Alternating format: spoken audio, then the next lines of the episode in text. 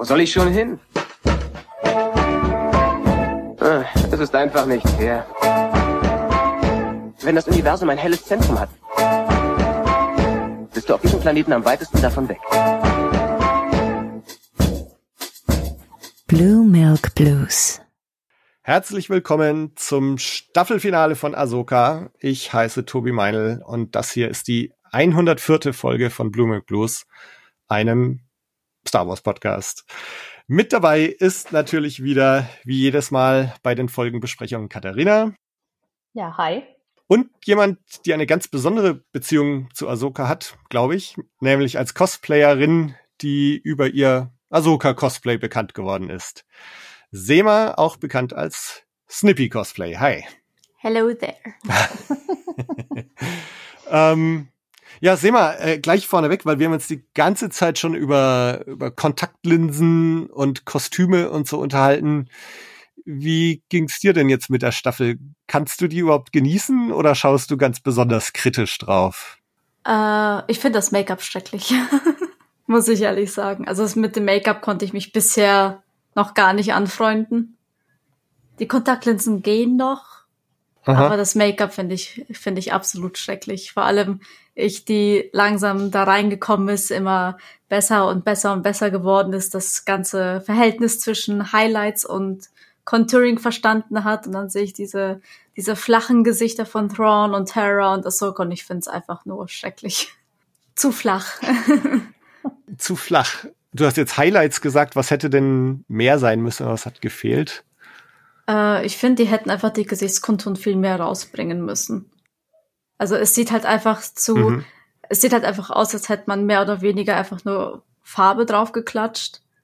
Und man benutzt ja verschiedene Töne, helle Töne, dunkle Töne, um halt verschiedene Gesichtsmerkmale rauszubringen. Und bei Ahsoka sind es halt eben, ist es halt zum Beispiel die, der starke Kieferknochen, die hohen Wangenknochen und halt vor allem die Stupsnase und ja, das sind irgendwie so, so Sachen, die finde ich im Make-up einfach nur untergehen. Auch bei Hera. Es ist halt einfach nur grüne Farbe draufgeklatscht und es sieht einfach viel zu flach aus. Es ist, es sieht viel zu zweidimensional aus. Also es gibt irgendwie gar keine Tiefe im Make-up an sich, aber das ist jetzt einfach so der, der Profi, der aus mir herausspricht.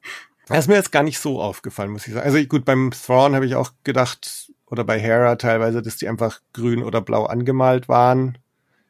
Ich habe es jetzt eher an den Kontaktlinsen immer festgemacht. Also ich fand irgendwie, dass das irgendwie komisch aussah teilweise.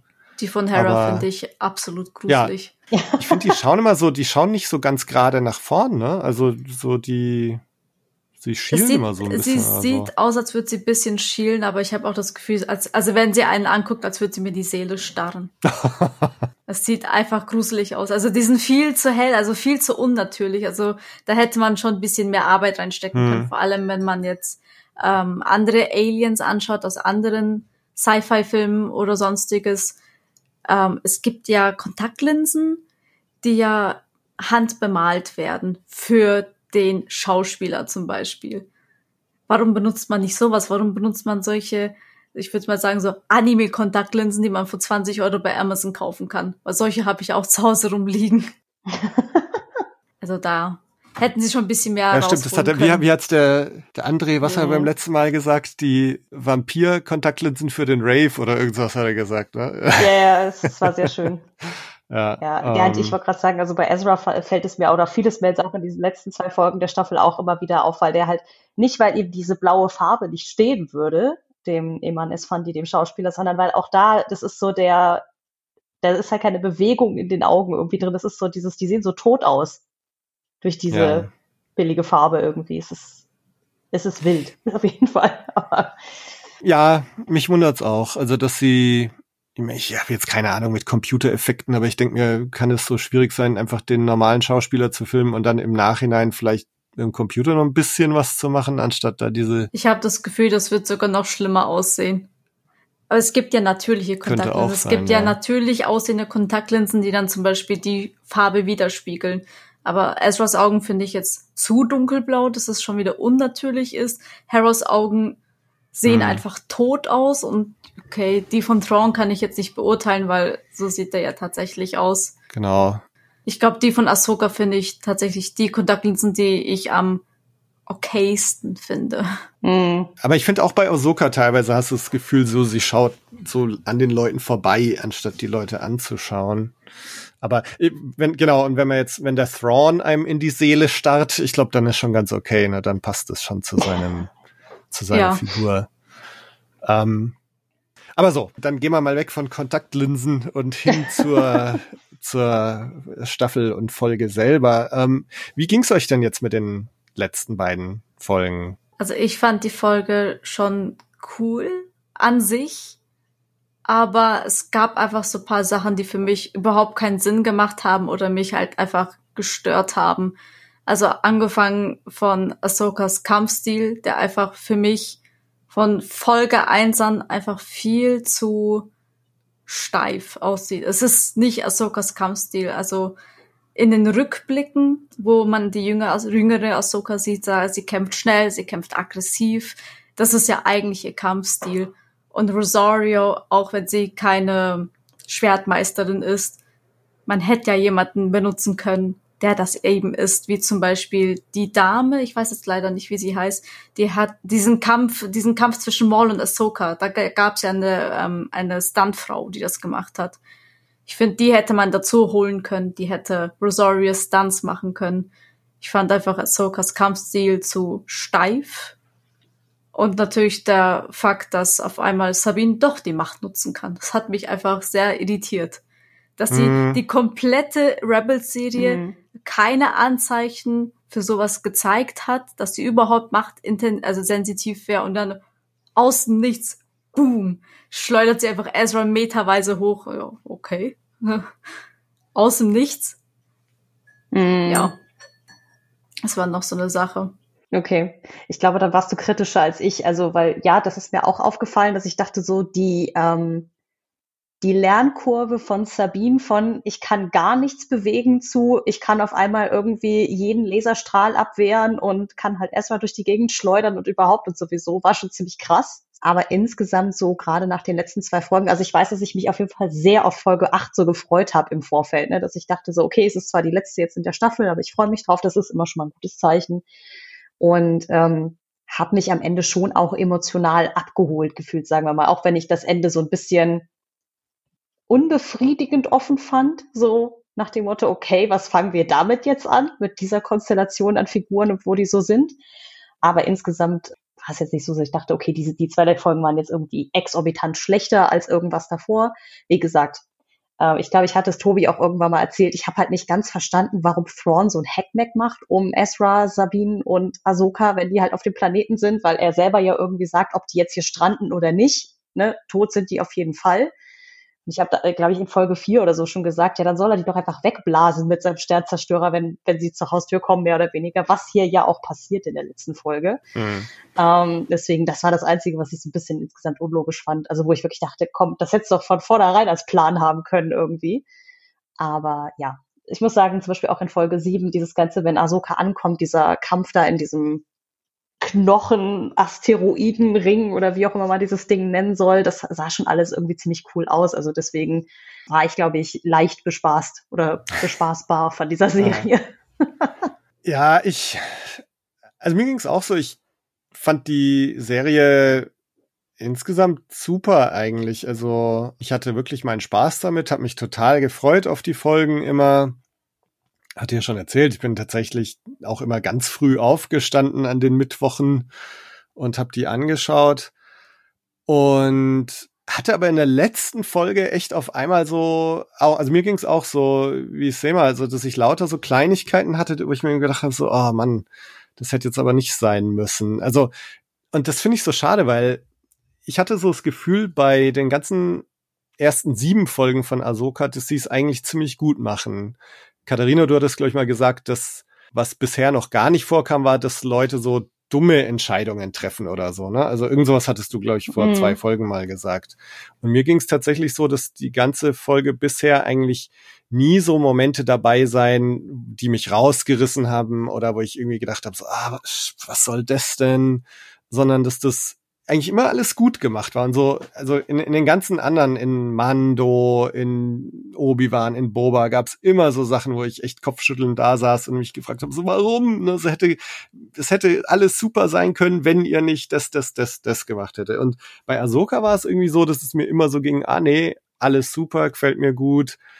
Und dann tatsächlich in der allerletzten Folge gab es bestimmt so drei, vier, fünf Sachen, wo ich mir echt gedacht so, ah nein, also jetzt habt ihr das bis zur letzten Folge geschafft und jetzt auf einmal so lauter so Kleinigkeiten. Also und ich fand eben auch dieser komische Sprung mit Ezra und Sabine fand ich auch irgendwie total merkwürdig. Ne? Da schafft sie vorher nicht mal die Tasse zu bewegen Gut, dann kann, zieht sie irgendwann mal ihr Lichtschwert her und dann auf einmal schleudert sie ihn da in die Höhe und, und Ezra vertraut ihr auch, ne? Also so, weil wenn sie es nicht macht, dann stürzt er ja ab und, und weg ist er. Und ja, ey, also ich weiß nicht, das, das war auch so eine Kleinigkeit zum Beispiel, die, die mir nicht so gefallen hat. Mhm. Und also deswegen hat's mich so ein bisschen mit gemischten Gefühlen zurückgelassen, die letzte Folge. Aber insgesamt fand ich es jetzt schon eine gute Serie und ähm, auch die Sachen, die jetzt so offen gelassen wurden, sind ja schon total, es ist ja eigentlich ganz viele Fäden, die jetzt nicht zu Ende gesponnen wurden. Und das stört mich jetzt eigentlich auch gar nicht so, weil ich meine, es ist halt ein klassisches offenes Ende. Mhm. Klar will man jetzt wissen, wie es weitergeht, aber das würde dann halt in Staffel 2 kommen, diese halt hoffentlich dann ankündigen. Ne? Also mm, ich bin mir sicher, es kommt noch eine. Es wäre definitiv dumm, von denen keine zu machen. Ich frage mich aber auch tatsächlich gerade, ob dieser Eindruck, den du hast, Tobi, den du gerade geschildert hast, das ein bisschen daher kommt, dass sich die achte Folge ein bisschen gerusht anfühlt im Rest, im Vergleich zum Rest der Serie. Weil ähm, ich glaube, also ich hatte immer den Eindruck, dass sie von der Erzählweise sich in den ersten sieben Folgen davor super viel Zeit lassen, irgendwie auch mit scheinbar unwichtigen Gesprächen, wo man einfach nur die Charaktere irgendwie näher kennenlernt. Und jetzt das Ende war halt so, alles klar, wir haben uns gefunden, jetzt lass mal Nägel mit Köpfen machen. Und es war halt irgendwie klar, die Staffel muss darauf enden, dass Thrawn irgendwie nach Hause kommt dass sie es dann halt irgendwie so zusammengestrickt haben, dass sie halt klar am Ende das Ziel erreicht haben, aber wie ist halt dann die Frage. Ne? Also, ähm, plus halt irgendwie, was ich super schade fand, war wirklich, dass äh, die Figuren Balin Skull und Shin Hati, dass die halt wirklich nur so in einer Einstellung jeweils einmal vorkamen, um zu zeigen, wo die ab halt quasi geendet sind, aber dass mit denen in der letzten Folge gar nichts mehr gemacht wurde nachdem die sich so viel Mühe gegeben haben, die irgendwie vorzustellen und äh, ja, die haben eine eigene Mission und so, aber wir erzählen euch halt nicht, warum die da sind. Ja. Oder warum er da ist vor allen Dingen. Das fand ich auch ein bisschen schräg. Aber ich glaube, ich war einfach ähm, irgendwie so abgeholt. Und ich glaube, am Ende haben sie halt auch einfach generell ein bisschen auf die Tränendrüse gedrückt. Ich, ich bin mal sowas immer leicht gestrickt, glaube ich.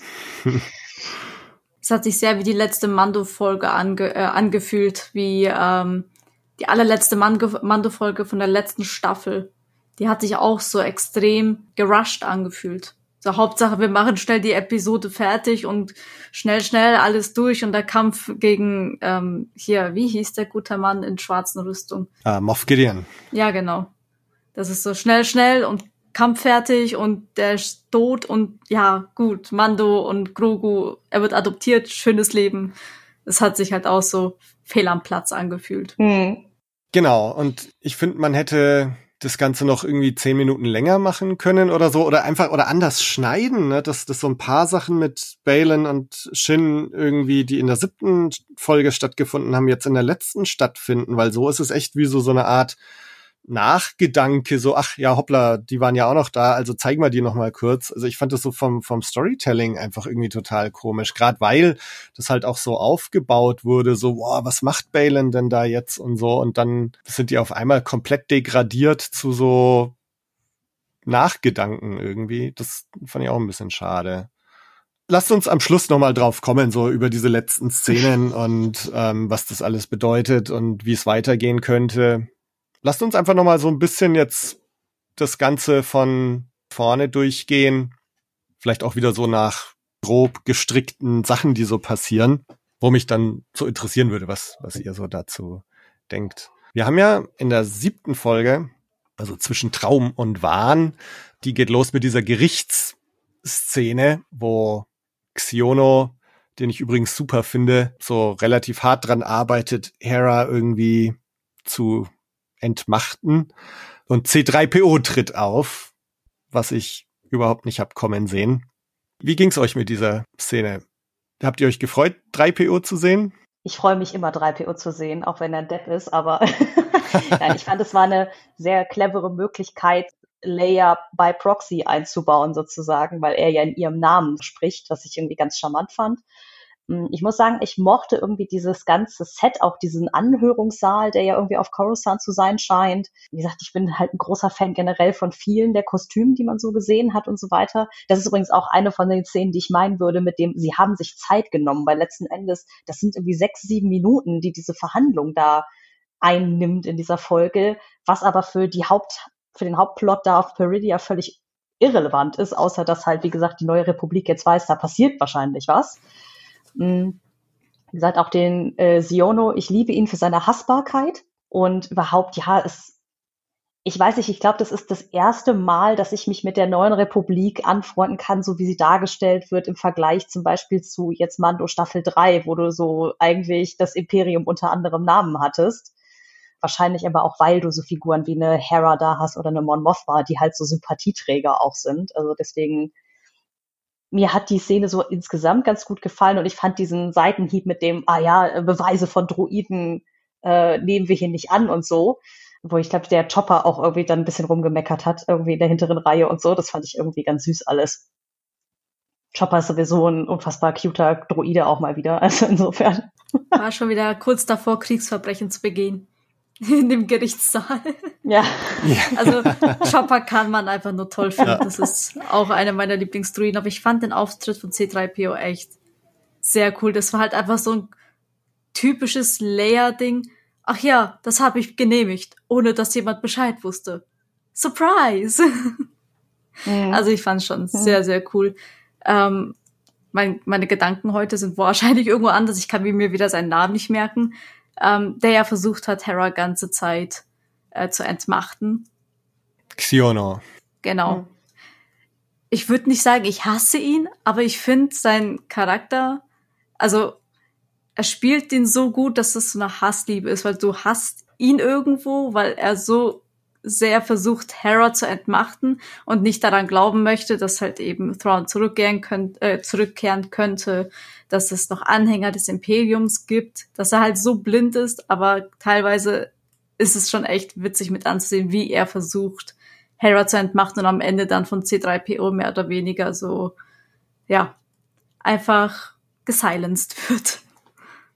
Ja. Ja er ist halt so ein richtiger Depp einfach von einem Charakter irgendwie, ne? Das ist jetzt nicht so ein krasser Bösewicht, sondern ist einfach ein politischer Depp. So.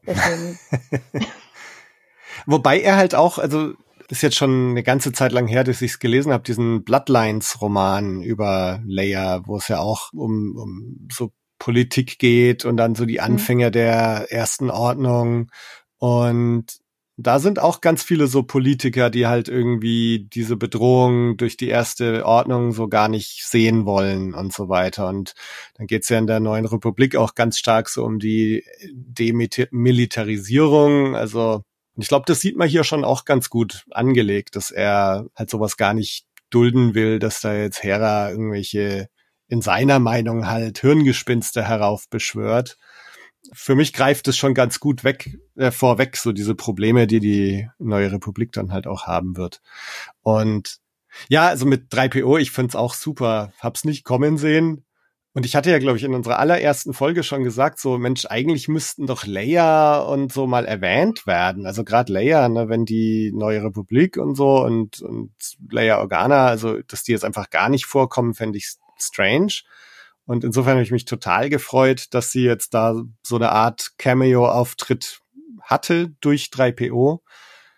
Auf der anderen Seite finde ich es halt total schade, jetzt ähm, in diesem kommenden Universum, Filoniverse, dass halt Leia, ne, dadurch, dass Carrie Fisher nicht mehr unter uns ist, dass halt diese ganzen Figuren, Luke, Leia, Han, auch weil sie einfach zu alt sind, die Schauspieler, dazu verdammt sind, so aufzutreten, ne? dass sie nur erwähnt werden oder dass 3PO als Gesandter von Leia kommt.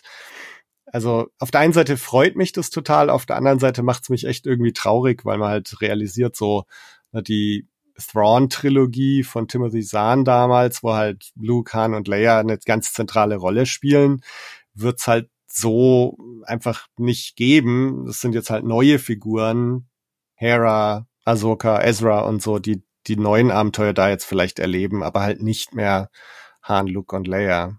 Also insofern war es bei mir so, mich, mich hat's total gefreut, aber auch so ein bisschen traurig gemacht. Hm.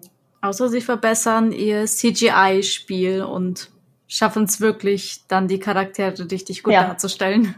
Ja. Ja, ich meine, gut, haben sie ja jetzt auch schon viele so Fingerübungen gemacht. Ich fand auch zum Beispiel Harrison Ford jetzt im Indiana Jones Film, weiß nicht, ob ihr ihn gesehen habt, also diese ganze erste Szene, wo er den jungen Indiana Jones spielt. Also ich finde schon, dass das eigentlich ziemlich cool ausschaut, das De-Aging da. Aber es ist dann vielleicht nochmal was anderes, ne? De-Aging versus einfach komplett digital den Charakter zu generieren. Hm. Mal sehen. Oder halt irgendwie so schlimm Deepfake irgendwo draufzusetzen halt, ne? Hm. Also es gibt da schon Möglichkeiten, aber es muss halt dann einfach gut gemacht sein oder äh, außer man, also sonst sitzt man bestimmt davor und denkt sich so ein bisschen, hm, es fühlt sich irgendwie nicht richtig an. Das sind, glaube ich, Dinge, über die wir uns Gedanken machen können, je nachdem, was jetzt in Zukunft passiert ja, der, ja. mit dem Universum.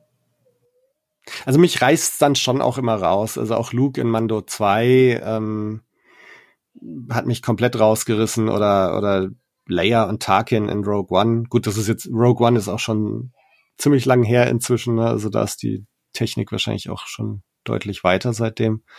Aber also mich reißt sowas immer so raus, dass ich mich dann im Nachhinein schon frage, ob es mich lieber gewesen wäre, dann tatsächlich einfach einen anderen Schauspieler zu casten, so wie jetzt Mon Mothma zum Beispiel. Bin mal hm, gespannt, was nicht, uns da mit Balin jetzt auch äh, bevorsteht. Vielleicht hilft es ja auch einfach, einen Schauspieler zu finden, der dem Charakter wirklich sehr, sehr ähnlich sieht, dass man nur noch wenig mit CGI machen oder arbeiten muss.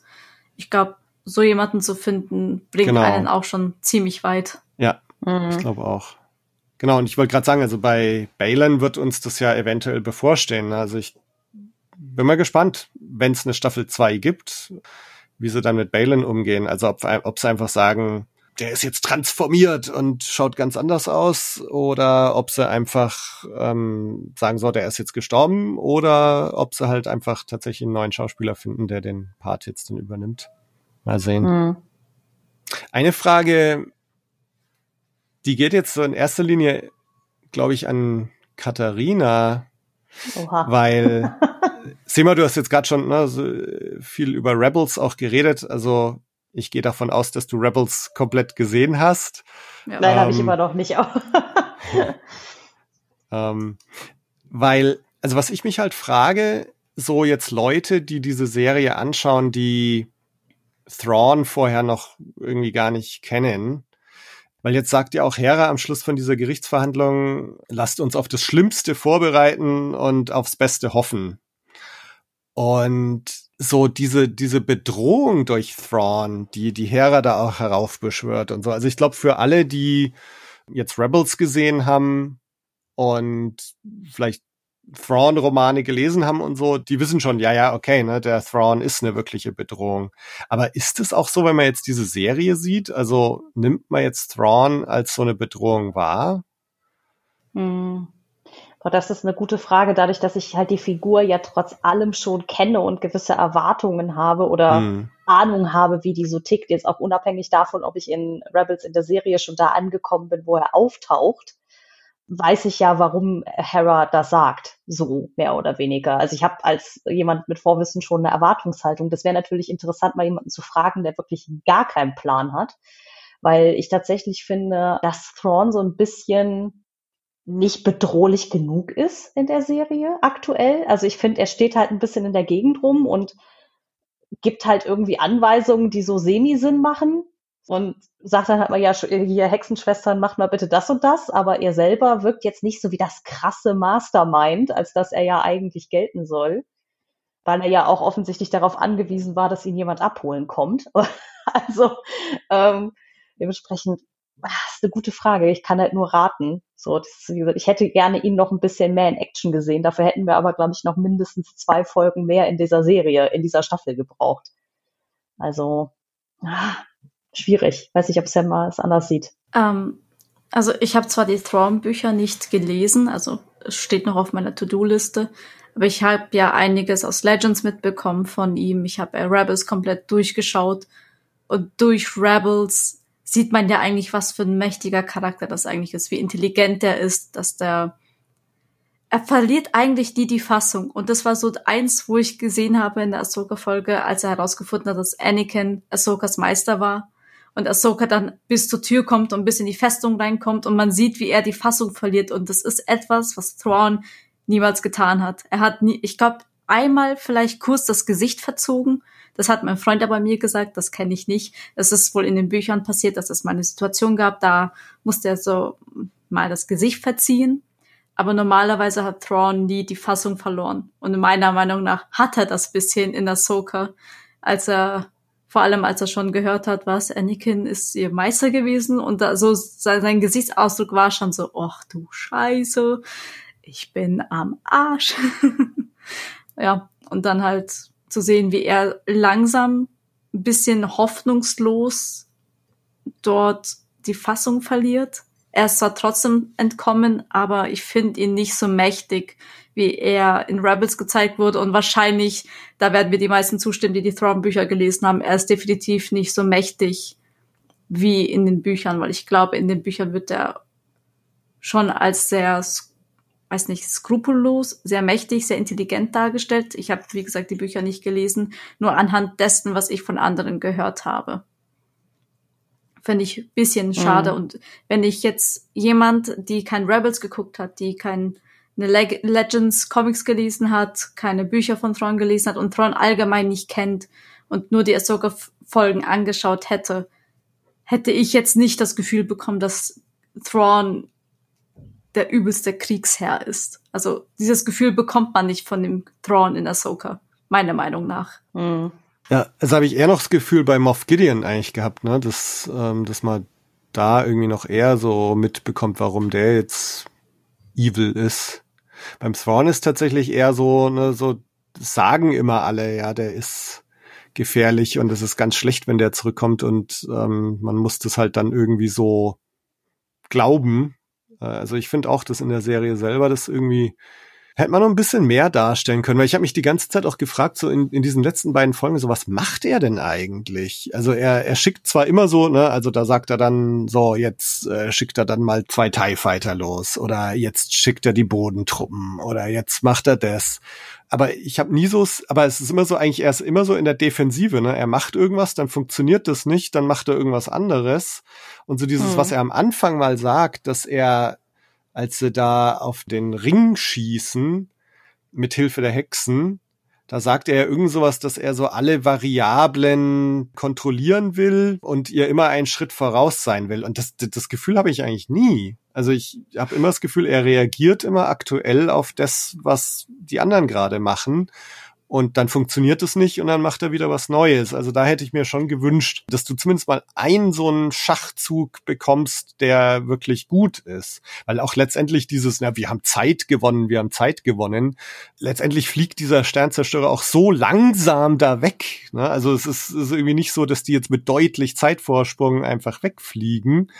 Genau, also das finde ich auch ein bisschen schade. Da hätte ich mir schon irgendwie gewünscht, dass mal so ein bisschen deutlicher noch das Genie vom Thrawn mitbekommt.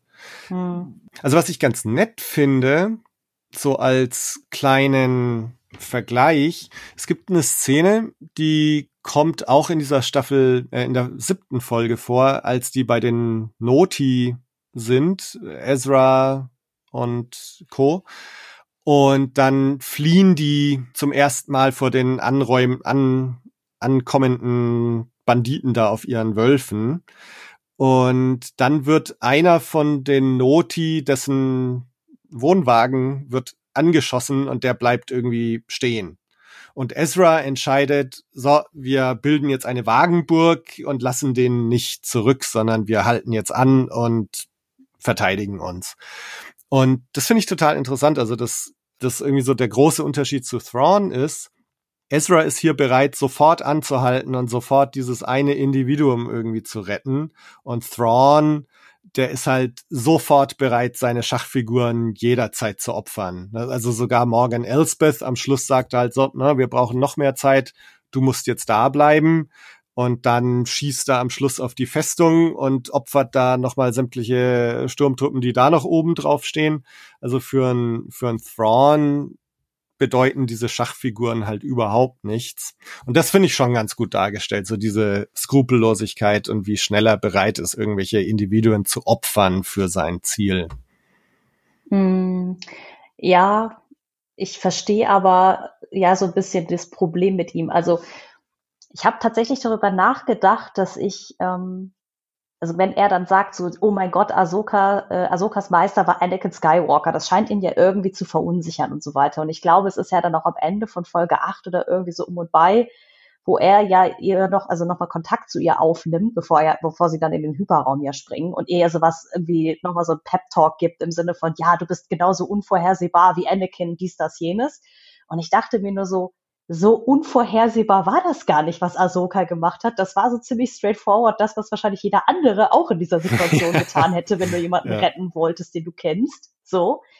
Ähm, also sie so als so die krasse Bedrohung hochzustilisieren, die halt so krass ominös und undurchschaubar ist, fand ich halt so ein bisschen too much. Hm. Ähm, und wie du schon sagtest, dieses, dass er halt ihr immer einen Schritt voraus sein will, das ist halt so wie ich den Charakter kenne, also ich kenne ihn halt hauptsächlich durch die Legends-Bücher, also durch die Romane, in denen er erstmals vorgestellt wurde. Und da ist es ja wirklich so, dass er halt dann meistens irgendwie ja einen Kompagnon hat, ähm, dem er so erklärt, ja, der wird jetzt das und das machen und wenn wir dies tun, dann wird das und das passieren und so, dass du dann das Gefühl hast, ah, okay, er hat diese Person, seinen Gegner wirklich total durchschaut und kann mit dem spielen. Und dieses Gefühl hatte ich halt in der Serie so leider nicht überhaupt. Also drei Viertel der Zeit kann er selber gar nicht mal irgendwas machen, sondern muss diese drei Hexenschwestern da irgendwie bitten, Dinge für ihn zu erledigen. Das ist halt irgendwie gut. Ich verstehe, der Mann ist in der Zwangslage. Er ist halt irgendwie seit, keine Ahnung, zehn Jahren da am anderen Ende der Galaxis gestrandet, so.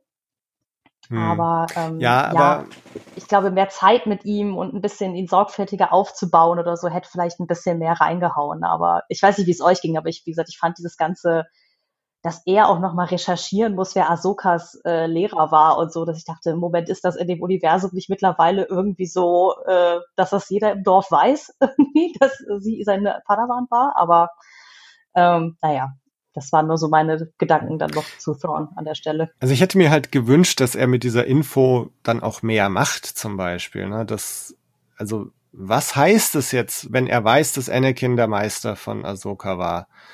Was heißt es dann? Also äh, ich finde, man hätte dann irgendwie sehen müssen, okay, davon leitet er eine Sache ab und auf die re reagiert er, bevor das Ahsoka überhaupt macht. Aber irgendwie hatte ich jetzt nicht das Gefühl, dass das irgendwie gezeigt wurde. Also ich finde schon, was man schon schön gesehen hat, so dieses, ähm, als die mit ihren Wölfen da auf den Turm zureiten und die reiten halt mitten durch dieses Bombardement durch. Total bescheuert. Also kein, kein Mensch in normalem Geisteszustand würde das eigentlich machen. Mhm. Und das ist vielleicht so was Impulsives, was Anakin auch gemacht hätte.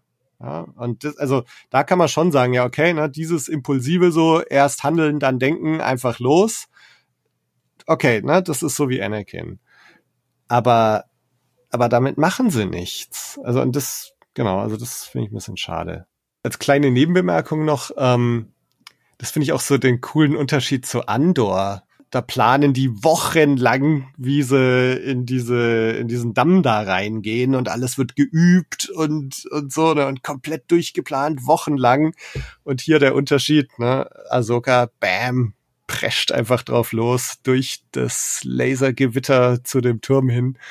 Ja, also das ist schon so dieses impulsive Anakin-Ding. Aber genau, schade, dass Thrawn da irgendwie so gefühlt nichts damit macht. Ich fand es dann halt auch nur irgendwie meine Meinung, dass es irgendwie Ahsoka und Ezra und Sabine einfach viel zu leicht hatten, wie du schon gesagt hast, dass sie einfach durch dieses Bombardement durchlaufen und nicht einmal getroffen werden. Also das ist, es macht bisschen wenig Sinn. Es hatte für mich so dieses Gefühl von wie eine Kinderserie, genau wie auch Rebels damals war, die ersten zwei Staffeln so Mit Freundschaft mhm. schaffen ja. wir alles. Und da reiten wir einfach durch das Bombardement durch und es mhm. wird nicht passieren. Es wird nichts passieren, weil wir sind ein Team, wir sind Freunde und Freunden passiert nichts. Und ja, ja, total. irgendwie hat das für mich so dieses Gefühl gegeben, weil es hat halt einfach gar keinen Sinn gemacht. Ich meine, für Ahsoka hat Sinn gemacht, da einfach reinzureiten. Es ist halt auch das, was Anakin getan hätte. Aber dass sie halt überhaupt nicht verletzt werden, mal vom Reittier geschmissen werden, dass sie es einfach generell bis zu Thrawn den Weg einfach viel zu leicht hatten, meiner Meinung nach. Also vor allem, wie, wie du es halt schon gesagt hattest oder wie wir es schon gesagt haben, dass Thrawn als viel zu weich dargestellt wurde, abgesehen davon, dass man seine hm. Skrupellosigkeit gesehen hat, aber halt nicht als das Genie, was er eigentlich ist. Und naja, ich finde Ahsokas, also die, die, der Weg von Ahsoka als Ron Sabine war einfach zu leicht. Also da finde ja. ich, hätten die auch bisschen mehr machen können. Aber es hat auch von dem Timing gar nicht hergepasst. Weil, ähm, während sie ja diese ähm, die, die Schildkröten-Einwohner, sage ich jetzt mal so, deren Kartoffel beschützt haben. Zu dem Zeitpunkt war ja Thrawns, ähm, waren die, diese Särge ja bis zu 90 Prozent oder 89 Prozent geladen. Also das Schiff war ja schon fast voll. Also wie schwer kann es sein, 100 Särge da rein zu transportieren in so einer anscheinend langen Zeit, dass Ahsoka, Ezra und Sabine währenddessen die, die Ureinwohner beschützen, die Stormtrooper bekämpfen, die zwei TIE Fighter bekämpfen, das Schiff reparieren und dann auch noch bis, also so weit kommen, dass sie auch noch fast Thrawn aufhalten können und sogar Ezra es auf dem Schiff schafft. Also vom Timing her hat es irgendwie ja. Zeitliche hat's gar nicht gepasst. Also es hat einfach keinen Sinn gemacht. War halt alles, wie mhm. gesagt, irgendwie so sehr aufgezwungen, aufgedrängt, so schnell diese Episode fertig machen und am Ende klatschen wir noch Balance Skull rein. Ja, ja, ja. Mhm. Ja, das sind immer diese Momente, wo ich mich frage, warum man nicht einfach nach zwei Folgen mehr gemacht hat, um das Ganze dann irgendwie gescheit zu verteilen, ne? Oder beziehungsweise auch Thrawn einfach auch ein bisschen mehr noch zu tun zu geben. Also ich meine, weil es gibt ja dieses Mysterium, nach dem ja der Balin Skull irgendwie sucht, nach diesem machtvollen irgendwas, das es da auf diesem Planeten geben soll. Hm, da hätte man ja Thrawn auch für benutzen können, da irgendwie mit diesem, mit dieser Geschichte noch weiterzuarbeiten, weil der wird ja in seinen paar Jahren, die der da auf dem Planeten abgehangen hat, irgendwie auch mal sich umgeschaut haben, was da so los ist und so weiter und so fort. Ne? Also hm, deswegen, also dann äh, aber um mal zu Folge 7 zurückzukommen, dafür hatten wir dann aber halt sehr viel Zeit zum Beispiel für diese Szene, die nach der Anhörung von Hera ja kommt, wo ja ähm, Ahsoka irgendwie diese Jedi-Übungsformen so durchgeht, ne, wie so ein Mantra und dann diese Projektion von Anakin so um sie herumläuft und irgendwie sie ihr so eine Lektion irgendwie noch mitgibt und so. Ähm, dafür hat man dann wahnsinnig viel Zeit, was ich an sich schön fand, weil es ist halt irgendwie sentimental und es geht noch ein bisschen um die Beziehung zwischen den beiden und sie denkt darüber nach, was sie für eine Meisterin sein soll und so weiter und so fort. Aber ja, dafür haben wir dann nach hinten raus dieses, okay, wir müssen jetzt innerhalb der nächsten 20 Minuten quasi da hinten hinreiten und alle Hindernisse überwinden, um unseren Sternzerstörer zu erwischen. So. Und gleichzeitig halt auch so dieses, ne, ähm, vorher lassen sie sich dann noch total viel Zeit, ne, da fahren sie so, anstatt mit ihrem Raumschiff hinzufliegen, ziehen sie das quasi im Tempo von diesen Krebsleuten langsam hin. Und Ezra baut erstmal noch gemütlich sein Lichtschwert, dann kommt sogar noch so eine Zen-Musik, so eine Entspannungsmusik, so alles total langsam gut, ne, also macht schon Sinn, dass er jetzt erstmal sein Lichtschwert dann noch bauen will, aber trotzdem, ich habe auch so, ne, es ist schon alles so sehr Plot-Convenience, so, ne, er, am Anfang sind sie langsam und dann schnell und dann sind sie halt doch genau da, wann sie da sein müssen. Und das war, finde ich, in der ganzen Serie bisher irgendwie nicht so und in dieser letzten Folge irgendwie da, da bricht so alles zusammen. Also das hat mich mhm. tatsächlich ein bisschen geärgert.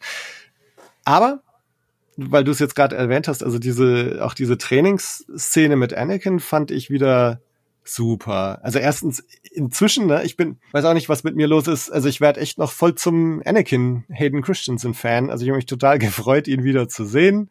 Ich habe mich total gefreut, dass er General Grievous, Asajj Ventress und Count Doku erwähnt, weil das finde ich auch wieder so schön, so die die Clone Wars irgendwie mit in diese Realserie bringt. Ich fand äh, auf dem Englischen, äh, er hat so ein ich glaube, Hayden Christensen ist Kanadier, ne? Ähm, also jedenfalls hat er ähm, so ein paar, so, so halb so einen kanadischen Akzent, was ich irgendwie total herzig fand im Englischen. Mhm. Also ich habe mich total gefreut über diese Szene und ich fand es auch deswegen gut, weil sie sind ja in dem Moment noch im Mund von dem Pergil. Also das heißt, sie sind noch auf dem Weg und dass da jetzt nochmal so ein bisschen suggeriert wird, dieser Weg ist halt sehr lang in diese andere Galaxis. Ähm, das fand ich schon ganz cool, dass man sich da am Anfang nochmal ein bisschen Zeit lässt. Hm, ja, gut, stimmt. Ja, hattest du nicht sogar mal gesagt, die Handlung bewegt sich in Plotgeschwindigkeit? Hat der Florian gesagt. Genau. Ja, also, ja das war Florian war es mal bei der. Ja, das, das ist, hier war es auf jeden Fall sehr der Fall. so gewesen, ja. ja. So, aber ich glaube, ich habe ich habe da in der Szene auf jeden Fall gesehen, was ganz am Anfang gesagt wurde mit dem, dass irgendwie die Art, wie Ahsoka kämpft, irgendwie nicht nach ihr aussieht, weil diese diese Trainingshaltungen, die sie da ja irgendwie nacheinander durchexerziert, die sehen ja so sehr steif aus irgendwie. Also ich hatte das Gefühl, dass es mich an irgendeine bekannte Kampfsportart tatsächlich auch erinnert. Ich weiß nicht, ob das halt irgendwie im äh, im Kendo oder so irgendwie tatsächlich solche Haltungen gibt, mit die man so durchtrainieren kann aber ähm, es, es sah irgendwie schräg aus. Also ich gedacht habe, so hm, dafür, dass halt auch Anakin so einen sehr dynamischen, dynamische Choreografien und so immer hatte mit seinem Schwert und auch in, den, in The Clone Wars, die ja auch sehr viel dynamischer waren. Aber ja, sie haben sich irgendwie ja für diesen merkwürdigen Samurai-Stil äh, entschieden, auch in der Darstellung der Kämpfe im Allgemeinen. Wahrscheinlich haben sie es deswegen so gemacht. Aber ähm, ja, hm. ich halt muss gestehen, ich in meinem Kopf äh, verschw verschwimmen auch so Folge 7 und 8 auch total, dass ich manchmal nicht mehr weiß, wann was passiert ist, ehrlicherweise. Ja. ja. Aber, entschuldige, du wolltest was sagen. Also, nee, halt, dass es halt einfach nicht zu Ahsoka passt, weil ähm, Ahsoka maint ja quasi den, ähm, war das Form 4? Ataru hieß es ja. Also ich weiß, dass es Ataru heißt, ich glaube, das ist Form 4. Und es ist halt wie bei Meister Yoda auch, es ist ein sehr akrobatisch, ein sehr, sehr akrobatischer Kampfstil. Es ist aggressiv, es ist schnell, es ist akrobatisch. Und das sieht man ja ganze Zeit in Clone Wars, wie sie kämpft. Ich meine, selbst in den Tales of the Jedi, wo Ahsoka einfach nur trainiert mit diesen schwebenden Druiden. Sie ist schnell, sie sie springt ganze Zeit hin und her und das fehlt mir irgendwie bei Rosario. Also auch selbst wenn es Rosario nicht kann, man findet doch sicherlich jemanden, der es kann. Ich finde Ahsoka einfach viel zu steif. Also auch, also man hat es ja auch an den, an, in, der, in der Trainingsszene gesehen. Irgendwie sind die Arme viel zu steif, viel zu starr, viel zu angespannt, angestrengt sieht sie aus. Und ich finde irgendwie, ich kann zwar verstehen, wenn Rosario sagt, ich möchte meine eigene Instanz machen, aber wenn man so ganz ähm, kritisch herangeht, wie ich als äh, riesengroßer Ahsoka-Fan, für mich ist das halt nicht Ahsokas Kampfstil. Das, für mich ist das nicht Ahsoka, die da kämpft. Es ist halt irgendjemand, der kämpft, aber es ist nicht Ahsoka für mich, weil wenn man jetzt Hayden an, anschaut, ich meine, er hat auch Erfahrung, aber Hayden kämpft halt auch wie Anakin, weil, ne, Episode 2, Episode 3, aber Ahsoka ist halt so, äh, ja, finde ich, können sie besser machen. Fand ich aber auch bei Ezra, muss ich sagen. Weil Ezra hat auch sehr akrobatisch gekämpft in Rebels. Also wenn man Rebels angeschaut hat, der war auch sehr schnell und mhm. sehr akrobatisch unterwegs.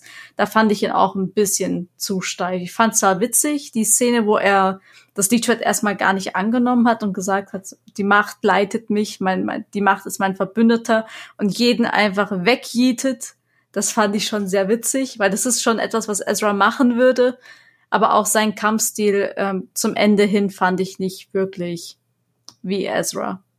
Also jedenfalls sein, sein Umgang mit dem Lichtschwert nicht ganz ich meine auch sowieso irgendwie so ein Meme gesehen zu haben, ein paar Tage nachdem die Folge raus war, dass er noch sagt, ah, die Macht ist mein Verbündeter, ich brauche kein Lichtschwert und dann so drei Einstellungen später hat er einen Blaster in der Hand. so. ähm, so, so viel dazu. Und da gibt's doch dieses eine Meme, habt ihr das mal gesehen, wo er irgendwie so macht, so irgendwie, und dann gibt's irgendwie so eins, wo sie ihn dann so als Maler, ne, dass er dann so, dann, dann als in der nächsten Szene steht er dann und malt so ein Bild von Ahsoka oder so. habe das gleiche ähm, Meme gesehen, nur dass er da diese Handbewegung auf den, auf den Hintern von Sabine macht, die gerade über diese Kartoffel geschielt hat, um jemanden abzuschießen. und man dann einfach erstmal mit dieser Handbewegung dann hinten gefotoshoppt hat. Naja. Das ist ja, das ist ja auch ja. so ein Meme geworden. Ich glaube, in der Ahsoka-Serie, das ist ja, heißt, ähm, ich schaue die Ahsoka-Serie wegen dem Plot an und der Plot ist einfach nur ne, Hera's Hintern, Sabines Hintern, Ahsoka sieht man es nicht, aber es ist ja auch so zum Meme geworden, dass es immer nur um die Hintern geht. Ja, man, man sieht schon viele Leute von hinten in dieser Serie. Ne? Das äh, grundsätzlich, ja. ähm, das muss ich jetzt bei der Gelegenheit auch noch fragen, also nicht bei Hintern, sondern bei äh, Ahsokas Kampfstil. Weil ich finde jetzt nämlich, dass, einmal abgesehen vom Kampfstil, finde ich den Ezra ziemlich super eigentlich in der Serie. Also so, wie sie ihn, so seine, seine Art und seine Jugendlichkeit, Unbekümmertheit, Optimismus und so, wie sie das übertragen haben, finde ich ziemlich gut. Ahsoka ging mir jetzt bis zum Schluss so, dass ich irgendwie, also mir ist sie zu zurückhaltend. Zurückhaltend zu, dass sie so ernst ist, immer so bedeutungsschwanger in die Gegend schaut, ähm, so langsam spricht und so. Und bei Ahsoka geht's mir fast noch mehr so, dass bei der Persönlichkeit bin ich mir nicht so ganz sicher. Kampfstil, hm, okay. Aber irgendwie finde ich sie zu, zu bedächtig. Wie ging's hm. euch da mit, mit Ezra und Ahsoka? ich muss gestehen, ich, mir fehlen ja noch diese letzten beiden Staffeln von Rebels und von dem, was ich aber mitbekommen habe, tut sich da ja insgesamt ja in der Serie noch mal ein bisschen was, auch in der Art, wie die Figuren aussehen und so weiter und so fort. Aber von dem, was ich von Ezra kenne, finde ich ihn auch jetzt so an sich super getroffen. Ich mag diesen Schauspieler sehr in dieser Rolle. Ich finde den ultra sympathisch. Also halt auch so ein typischer Jedi halt, der einfach trotz seiner sehr prekären Umstände irgendwie seinen Optimismus nicht verloren hat und auch immer noch einen gewissen Witz hat. Ich finde, der funktioniert auch mit Sabine zusammen ganz gut. Hm. Ich glaube ja bei Ahsoka, ich, mir ist es halt aufgefallen in der Szene, wenn sie ja dann quasi nach diesem Kampf um mit den, ne, mit den, ähm, waren das die TIE Fighter oder die Sturmtruppen? Irgendwer war auf jeden Fall da, ne, die ja die Noti angegriffen haben. Ahsoka taucht auf und dann gibt es ja auch diese zweite Reunion, wo sie ja dann mit dabei ist. Ich fand Ahsoka ein bisschen zu kühl auch in alledem. Also ich meine, ja, sie hat gelacht und sie hat Ezra irgendwie in den Arm genommen oder so, aber es war so ein bisschen underwhelming insgesamt. Dass ich dachte, ey, diese Figuren haben doch zu dem Zeitpunkt schon so viel miteinander durchgebracht, die haben sich ewig nicht gesehen. Also das muss doch irgendwie emotionaler aufgeladen sein. Deswegen, also ich glaube, Rosario äh, Dawson lächelt, glaube ich, auch nur dreimal in der ganzen Serie oder so. Und selbst dann lächelt sie leise gefühlt. Also hm. es gibt ja, ich, ich meine, da war eine Szene, wo irgendwie sie ich glaube, sie, sie will Hu Yang verarschen und grinst ihn dann halt auch so an, aber irgendwie in ihrer Stimme schwingt diese, diese, dieser Witz nicht mit. Das ist eher nur so, wenn du sie dann länger anguckst, dass dir klar wird, aha, sie wollte ihn halt irgendwie veräppeln. So. Also deswegen, ich weiß auch nicht, woran das liegt, aber ja, verglichen mit ihrem Auftritt von dem, was ich in Rebels gesehen habe, sind das zwei unterschiedliche Figuren eigentlich gefühlt. Also ich finde Ezra und Sabine sehr gut getroffen. Ich glaube, von allen Charakteren muss ich sagen, Hera, Sabine und Ezra haben sie einen sehr, sehr guten Job gemacht. Also abgesehen mal von dem Make-up bei Hera, darüber sprechen wir nicht. und auch nicht über den Kampfstil mhm. von Ezra. Jetzt allein vom Charakterlichen her, von der Persönlichkeit her, haben sie die drei Charaktere, finde ich, am allerbesten getroffen. Weil sie sind einfach genauso, wie man sie in Rebels in Erinnerung gehalten hat. Ja, Nur halt auch ja. bei Ahsoka, sie ist viel zu kalt und emotionslos, habe ich das Gefühl. Ich meine, ich habe ja drauf gehofft, dass nachdem sie auf Anakin trifft und sie ja eigentlich diese letzte Lektion von ihm bekommt, dass sie sich eigentlich öffnet, weil dann war diese diese Hoffnung da, als sie dann zur Ahsoka der Weißen geworden ist und sie ein bisschen mehr das Lächeln angefangen hat und humorvoller war und ich dachte mir so, ja, jetzt öffnet sie sich endlich und irgendwie sind wir da zurückgefallen. Mhm. Also die Hoffnung war kurz da, aber dann hat sich dann doch nicht so die Ahsoka gezeigt, die ich jetzt kenne, mit der ich groß geworden bin, weil ich meine, klar, sie wird, sie wird ja auch älter, sie verändert sich auch vor allem.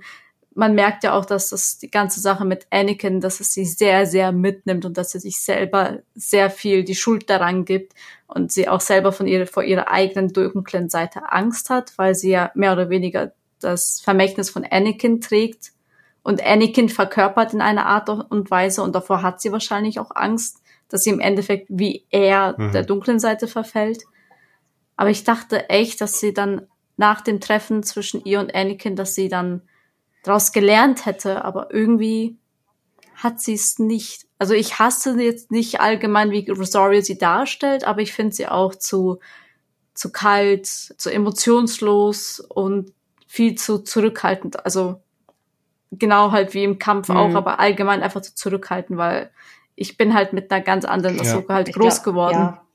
Ja, ich glaube, auf dem Papier hat sie sich schon verändert. Also ich meine, ich glaube, am Ende ist es ja auch so, dass sie jetzt zu Sabine irgendwie noch sagt, so von wegen, egal was passiert, ich bleib jetzt an deiner Seite und so, um nochmal zu symbolisieren, dass sie jetzt halt als Meisterin so total hinter ihr steht und dass sich da in ihrer Beziehung zueinander was geändert hat und so weiter. Aber es, sie spielt es nicht groß anders als vorher. Das ist, glaube ich, irgendwie das Ding. Das ist, hm, hm. kann man nur vermuten, was da halt ähm, bei der Regie irgendwie so die, der Gedanke dahinter war, dass sie es so gelassen haben oder dass sie nicht mehr aus ihr rausgekitzelt haben oder so, aber gesagt, ähm, ja, keine Ahnung. Gesagt auch. Oder inwieweit es auch Rosarios Interpretation halt ist von einer älteren Jedi Ahsoka oder, oder nicht mehr Jedi Ahsoka, aber ne, dass sie halt so so ist die ältere Ahsoka, aber mir fehlt auch so ein bisschen dieses flippige, lebhafte, mädchenhafte. Ja, also ich, ich hatte mal gesagt, dass sie mir so leicht arrogant teilweise vorkommt. Also irgendwie, und ich hätte auch gehofft, dass sie, nachdem sie dann Ahsoka the White, dass das sich dann irgendwie ändert. Also, dass sie dann so ein bisschen auch ja von ihrer Vergangenheit befreit ist und jetzt ein bisschen lockerer wird und so. Aber ja, nee, war ja nicht so der Fall. Sie ist tatsächlich, also ich fand schon so in dieser Wiedersehen-Szene mit dem Ezra, da lacht sie mal so kurz auf und da ist sie für mich mal so für einen so einen Bruchteil einer Sekunde mal so ein bisschen aufgetaut. Aber ähm, dann geht's irgendwie wieder zu dieser Bedeutungsschwangerheit äh, zurück und so. Also mal sehen, wie das so weitergeht. Oder vielleicht muss man einfach sagen, okay, die Rosario Dawson Ahsoka, die ist halt einfach so und die wird sich jetzt auch nicht mehr ändern in Zukunft. Mal sehen. Mhm. Ich frage mich halt, ob Rosario überhaupt sich Clone Wars und Rebels angeschaut hat, weil ich weiß ja, dass Hayden es getan hat. Hayden hat ja Rebels und Clone Wars angeschaut, das hat er ja selber gesagt. Aber ich glaube, Rosario hat das nicht, wenn ich mich richtig erinnere. Ich weiß nicht, ob ich mich vielleicht irre. Vielleicht hat sie auch nur Rebels geguckt. Aber hm. ich glaube nicht, dass sie auch Clone Wars komplett durchgeschaut hat. Ich finde, hätte sie das getan, hätte sie vielleicht bisschen also Ahsoka vielleicht bisschen besser rüberbringen können. Also Emotions, also dass sie halt eben ein bisschen mehr Emotionen zeigt, ähm, weil hm, hm. bei Ezra haben sie es halt einfach echt sehr gut hinbekommen, wie du schon vorhin gesagt hast. Ja. Er ja. kann in der schlimmsten Situation hm. stecken, aber der reißt halt immer noch Witze, er, er verliert halt dennoch seinen Humor nicht. Ja. Und im Endeffekt ist ja Ahsoka auch immer so gewesen und das fehlt mir sehr bei Rosario. Ja. Hm. ja. Hm, eine letzte Sache noch zu dieser äh, Folge 7, weil hier haben wir ja Balin und Shin noch in Action. Sie reiten zusammen, sie stoßen auf Ezra. Moment, jetzt kriege ich es, glaube ich, auch gerade schon nicht mehr. Ich glaube, es ist schon so, ne, dass Balin gleich in Folge 7 auf Ahsoka trifft. Ne? Sie springt da aus dem Raumschiff raus, trifft auf Balin und währenddessen greift Shin mit den Banditen da Sabine und Ezra und die Noti an. Und dann kommt Ahsoka noch dazu. Ich glaube, das ist alles Folge 7, ne? Aber ich frage mich da so die ganze Zeit so, was ist deren Motivation? Oder also, weil sie sind am Anfang ja noch, folgen sie ja eigentlich noch diesem Auftrag, dass sie Sabine und Ezra aufspüren sollen während Balin ja eigentlich schon im Hinterkopf seine eigentliche Mission da hat. Trotzdem treibt er Shin noch weiter dazu an, eigentlich diese Mission, diesen Auftrag als Söldnerin durchzuziehen. Also wie ordnet ihr das ein? So was, was machen Balin und Shin hier und warum machen sie das? Also bei der, am Ende der Folge 8 hat man ja diesen Spoiler, beziehungsweise diesen kleinen Hint bekommen an die Mortisgötter. Ja. Ich meine, hätte ich jetzt diese, diese Endszene nicht gesehen, ich habe halt mir irgendwie schon gehofft, dass sie uns irgendwie vielleicht wenigstens so ein Brotkrümel hinschmeißen, so was eigentlich Balin vorhat, weil ich habe mir ganz Zeit Gedanken gemacht, ja, ich weiß jetzt immer noch gar nicht, was jetzt eigentlich sein, sein, sein, seine Motivation ist, was er da eigentlich vorhat. Ich meine, nachdem ich jetzt, ähm, nachdem man am Ende halt den Sohn und äh, den Vater gesehen hat als Statue, denke ich mir, ist wahrscheinlich hinter irgendwas her, was oder nach der Macht von denen hinterher. Vor allem äh, alle, die halt eben die Legends äh, Bücher kennen, kennen wahrscheinlich auch Abeloth. Das ist nämlich so eine kleine Theorie von mir, die ich aufgefasst habe, dass ich bin mir zu hundertprozentig sicher, es hat irgendwas mit Abeloth zu tun, dass die seitdem eben Sohn, Tochter und Vater nicht mehr da ist, um sie wieder einzusperren, weil sie entkommt ja alle tausend Jahre aus ihrem Gefängnis. Ich bin mir aber nicht ganz sicher, wie ihre Geschichte ist. Also wenn, wenn du, wenn du ihre Geschichte besser kennst, dann kannst du es besser erklären als ich, weil ich habe, wie gesagt, ich kenne nicht alle Le Legends Bücher. Ich weiß nur, dass es ja eigentlich die Mutter darstellt von den, von, aus der Familie der, genau. der, wie nennt man die, die Macht, Machtleiter, Machtgötter? Ja.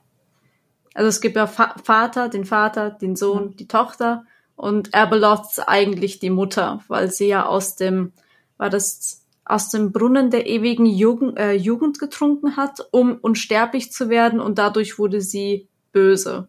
Das ist ja, glaube ich, die Geschichte von Abeloth. Und dann wird sie ja von der Familie eingesperrt und sie entkommt alle tausend Jahre. Nur war halt immer die Familie da, um sie halt wegzusperren und seit Clone Wars sind die ja tot und es gibt keinen mehr, der sie wegsperrt. Und ich gehe sehr stark davon aus, deswegen wollten ja die Night Sisters, also die Nachtschwestern, wollten ja unbedingt von diesem Planeten weg. Und ich bin mir zu hundertprozentig sicher, Abeloth ist entkommen und deswegen wollen sie diesen Planeten so schnell wie möglich verlassen.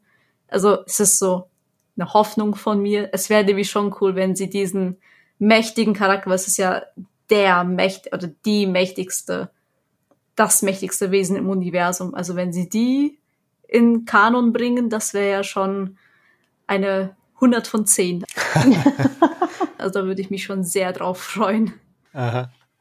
Ja, lass uns den Gedanken mal kurz behalten und nachher nochmal drauf zurückkommen, auf, auf Abeloth, auf Mortis, auf was war da jetzt eigentlich los am Schluss, weil genau, da können wir auf jeden Fall noch gut drüber philosophieren.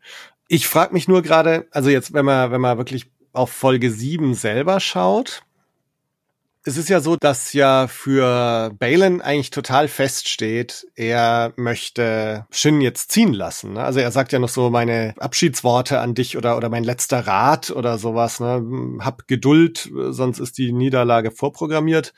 Ähm, also für Balin ist irgendwie völlig klar, dass er jetzt da alleine weiterzieht und dass er Shin ziehen lässt.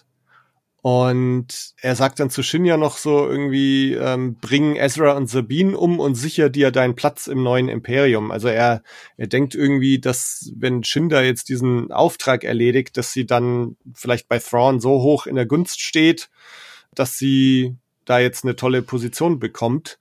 Also ich frage mich auch so, also für, für Balin ist irgendwie immer klar, dass er Shin da jetzt gar nicht mitnehmen will. Und ich, ich weiß gar nicht, ob das der Shin jetzt so klar war. und äh, ich bin mir auch nicht sicher, was Shin eigentlich selber will.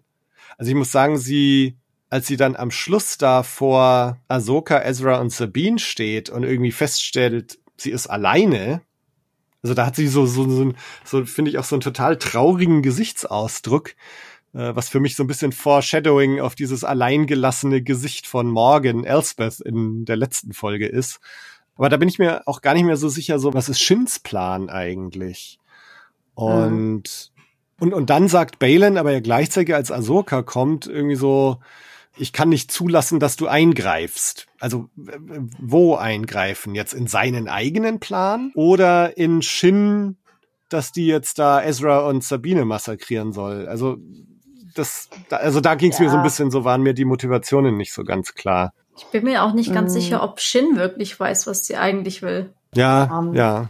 Ich weiß gar nicht, wie es wie es euch in diesem Moment ging, aber diese Szene, wenn auch Balin dann sagt so, tschüss, ich bin da mal weg, mehr oder weniger, die kam für mich gefühlt auch so ein bisschen aus dem Nichts. Also, warum lässt er sie da? Also, was, was ist der Grund, warum er sie nicht mitnehmen kann? Das ist ja nicht so, als ob man da irgendwie in den Folgen davor so einen krassen Konflikt zwischen diesen zwei Figuren gehabt hätte, der rechtfertigen würde, warum sie jetzt zu Thrawn gehen soll. Außer dass halt irgendwie klar ist, so, ja, okay, sie will halt irgendwie sich dem Imperium anschließen und irgendwie ihre Feinde vernichten. So, das, ne, das, das strahlt sie ja irgendwie aus. Aber es kam für mich so ein bisschen nochmal so, ja, alles klar, ich bin da mal weg, du machst jetzt dein Ding. Also ich dachte so, warum? Mit welcher Berechtigung? Und ja, also vielleicht ist das aber auch genau das Ding, dass sie gar nicht damit gerechnet hat, dass er sie jetzt auf einmal da irgendwie absetzt und sagt, mach dein Ding, ich bin raus weil äh, gerade diese letzte Szene von ihr auch am Ende von Folge 8, wenn sie ja zu diesen Banditen ja rüber reitet, die, sie sieht halt so verloren aus, dass sie mir richtig leid tut. Ja, ja, total. Also auch da wieder so eine Figur, von der ich gew mir gewünscht hätte, dass sie mehr mit denen gemacht hätten, weil ja, die greifen halt gefühlt einmal diese Noti an, also sie und die Sturmtruppen und dann war sie halt bis zum Ende von Folge 8 nicht mehr gesehen. Dafür, dass sie an sich super interessant war. Also die beiden auch in Kombination, dass es sie überhaupt gibt und wer sind die und wo kommen die her und was ist deren Geschichte. Und ja, dafür hatten wir dann keine Zeit mehr, fürchte ich, oder so. Aber ja, das war so der Gedanke, der mir in dem Augenblick eher durch den Kopf ging, dass ich nicht verstanden habe, warum er sie jetzt, also mit welcher Begründung er sie verlässt. Hm. Und dass er sagt, greif nicht ein, hatte, glaube ich, eher was damit zu tun, dass ich gedacht habe, dadurch, dass Ahsoka halt einfach erfahrener ist als Shin, dass er nicht wollte, dass Ahsoka Shin aufhält. Ne? Im ja. Sinne von Shin geht hin, macht Ezra und Sabine platt, hat dann ihren Platz gesichert. So, das war, glaube ich, seine Idee. Aber ja, und dann gleichzeitig, ich meine, dann, dann kommt Hu Yang und schießt da auf ihn und dann kommt der, der Dunst da und dann verlieren die zwei sich und Ahsoka rennt halt sofort zu Ezra und um zu helfen und dann ist Balin so, hm, okay, na dann ziehe ich weiter. So, also wobei er ja genau weiß, also wenn er jetzt wirklich Ahsoka aufhalten wollte, dann dann wäre es ja eigentlich angebracht, jetzt auch dahin zu gehen, wo Shin und Ezra und Sabine sind, weil ja anzunehmen ist, dass da Ahsoka auch hingeht. Also deswegen, da, da war mir auch nicht so ganz klar, warum gibt er dann auf einmal auf oder sagte sich dann so, ach, na okay, dann dann gehe ich jetzt doch meinem eigentlichen Plan nach. Ich hab's versucht. und hm. also und deswegen weißt du, geht's, weißt du doch, passieren diese Dinge, weil der Plot das so braucht, dass die ja, so passieren. ja, genau. Und das Gefühl habe ich hier halt tatsächlich. Und das war halt bisher irgendwie leider eigentlich, oder bisher nicht so in Ahsoka. Und hier am Schluss sind irgendwie viele Dinge, die so sind. Leider. Also deswegen ist bei mir tatsächlich so diese, so, so ein bisschen so Wermutstropfen in diesen letzten beiden Folgen drin. So, jetzt haben wir schon Jetzt haben wir eigentlich schon so halb mit die Folge 8 besprochen, aber lasst uns trotzdem mal zur letzten Folge jetzt gehen. The Jedi, The Witch and the Warlord, was ja ein sehr schöner Chronicles of Narnia äh, Seitenhieb ist im Titel. Also The Lion, The Witch, The Wardrobe. Äh, Finde ich ein sehr schönes Wortspiel mhm. hier im Titel. Funktioniert auf Deutsch nicht ganz so gut. Aber anyway, ähm, wir haben hier auch wieder so eine Szene am Anfang, wo Morgan Elsbeth quasi zur full-blown Datumir Witch äh, oder Night Sister oder Mother ähm, emporgehoben wird. Sie bekommt die Gabe der Schatten. Ist ein Ritual, was wir auch schon mal in den Clone Wars gesehen haben. Hat jetzt dann diese krassen schwarzen Augen, so Markierungen im Gesicht und bekommt das Schwert von Talzin, also das, das gleiche Schwert, was Mother Talzin in, in den Clone Wars schon hatte. Was ich da auch ganz cool fand, auch nochmal so ein Mini-Clone Wars Seitenhieb. Ähm, in Clone Wars ist ja so, dass die Mother Talzin so total krass dargestellt wird. Also auch mit dieser doppelten Stimme, wie es hier ja auch ist. Aber dass auch ihre Gewänder so sich auf so magische Weise von selbst bewegen immer. Und das fand ich so, so ein kleiner netter Übertrag in die Live-Action, dass so in den Gewändern von den drei Hexen immer so ein bisschen Wind weht. Also schaut immer also die stehen natürlich auch draußen auf dem, auf ihrem Turm, aber ich habe so das Gefühl, dass die anderen nicht so vom Wind betroffen sind wie diese Hexen. Also deswegen so dieses, dieses, das finde ich so eine nette, leichte Referenz auf Clone Wars, dass sich da die Mother Talzin Gewänder immer so bewegen. Hm. Ich habe mich aber eher gefragt, ich wusste ja dann zum Glück, weil du mich daran erinnert hast, Tobi, dass Mother Talzin eine Figur war in The Clone Wars, mhm. wie denn die drei Mütter an das Schwert von der Frau rangekommen äh, sind, wenn die so am anderen Ende des Universums residieren oder also vielleicht äh, überdenke ich das auch schon wieder, aber Magie. Magie. ja, genau. im Zweifelsfall a Wizard did it or a Witch did it. Aber Ja. Ach, das fand ich ja irgendwie eigentlich ganz cool. Ich meine, quasi in dem Moment, in dem sie die Mother, äh, also in dem sie die Morgan Elspeth verwandelt haben, habe ich irgendwie schon geahnt, dass die Frau die Serie nicht überlebt. Nach dem Motto, sie kriegt jetzt noch mal irgendwie ein Upgrade für den Bosskampf und das war's dann. Hm. Mm, Fand ich aber also sehr cool. das war dann halt das, die Befriedigung, wenn man sich Mando Staffel 2 reingezogen hat, wo Ahsoka und sie ja auch schon mal einen Showdown hatten. Ja. Ja, wie gesagt, ich bin eh großer Fan von der Darstellung dieser, der Nachtschwestern. Also, ist einfach maximaler Coolness-Faktor, wenn die auftauchen. Also auch nicht nur die drei oder die vier, sondern auch irgendwie hier die Morin aus Jedi Survivor und so finde ich halt mega gut. Deswegen, Ich glaube auch neben Sabine, Ezra und Tara haben sie die Night Sisters, also die Nachtschwestern einfach sau gut hinbekommen. Also ich glaube, an den Nachtschwestern hatte ich nie Mhm. was auszusetzen. Also die waren von Anfang bis Ende einfach nur cool und episch. Es hat einfach gepasst. Weil Ich habe meine Night Sister auch gerade hinter mir stehen. Meine unfertige noch. Yeah. Aber ja, halt eben dann auch Ja. jemand, die ich liebe, die Nachtschwester, die sind, sie sind einfach so interessant. Ich hoffe, wir bekommen mehr von denen. Aber ich wurde 100% äh, befriedigt mit den Nachtschwestern. sehr gut. Was ich mit den Nachtschwestern noch ganz cool fand, also erstens, ich habe die ganze Zeit jetzt im Hinterkopf gehabt, was Anne gesagt hat, als wir die ersten beiden Folgen besprochen haben. Da hat sie ja gesagt, dass sie das irgendwie überhaupt nicht zusammenkriegt, warum die Nachtschwestern oder warum Morgan Elsbeth als Nachtschwester mit dem Imperium zusammenarbeitet, weil ja eigentlich Doku und Sidious da die Nachtschwestern ausgerottet haben und eigentlich sind die Nachtschwestern gar nicht gut auf Imperium und so zu sprechen. Das hatte ich immer so im Hinterkopf, so ob sie das noch irgendwie auflösen. Und ich denke, Anne wahrscheinlich auch. Müsste man sie jetzt direkt nochmal fragen, was sie jetzt denkt. Also, weil ich fand diesen einen Austausch zwischen Thrawn und ihr, wo er ihr dann sagt, so, ich brauche noch Zeit und sie bleibt zurück. Dann sagt er, for the Empire und sie flüstert noch so, äh, for Dathomir. Und das fand ich irgendwie ziemlich geil eigentlich, dass sie also letztendlich sich da nicht dem Imperium verschreibt, sondern Datomir und den Nachtschwestern. Ähm, und das lässt mich so ein bisschen auch fragen, wie es in der Story weitergeht. Also ob die Nachtschwestern tatsächlich so komplett auf der Seite von Thrawn sind, also der, oder die Great Mothers, die ja aus der anderen Galaxis kommen, die eigentlich gar nicht vielleicht so diesen Beef mit dem Imperium haben, aber trotzdem, also ob da noch irgendwie, ich meine, die sind ja auch, glaube ich, nicht so begeistert, dass er jetzt ihre Festung da einfach zerbombt hat. Also bin mal gespannt, ob das so eine Allianz bleibt, in der Friede, Freude, Eierkuchen herrscht oder ob es da noch irgendwie Zwist gibt, dass die Nachtschwestern da doch ihre eigene Agenda dann verfolgen. Mal sehen. Also man hat es ja schon im Gesichtsausdruck der, ich weiß jetzt gar nicht, wie die heißt, die den, ähm, die den Spitzkopf hat, diesen einen Kale, Kale, keine Ahnung.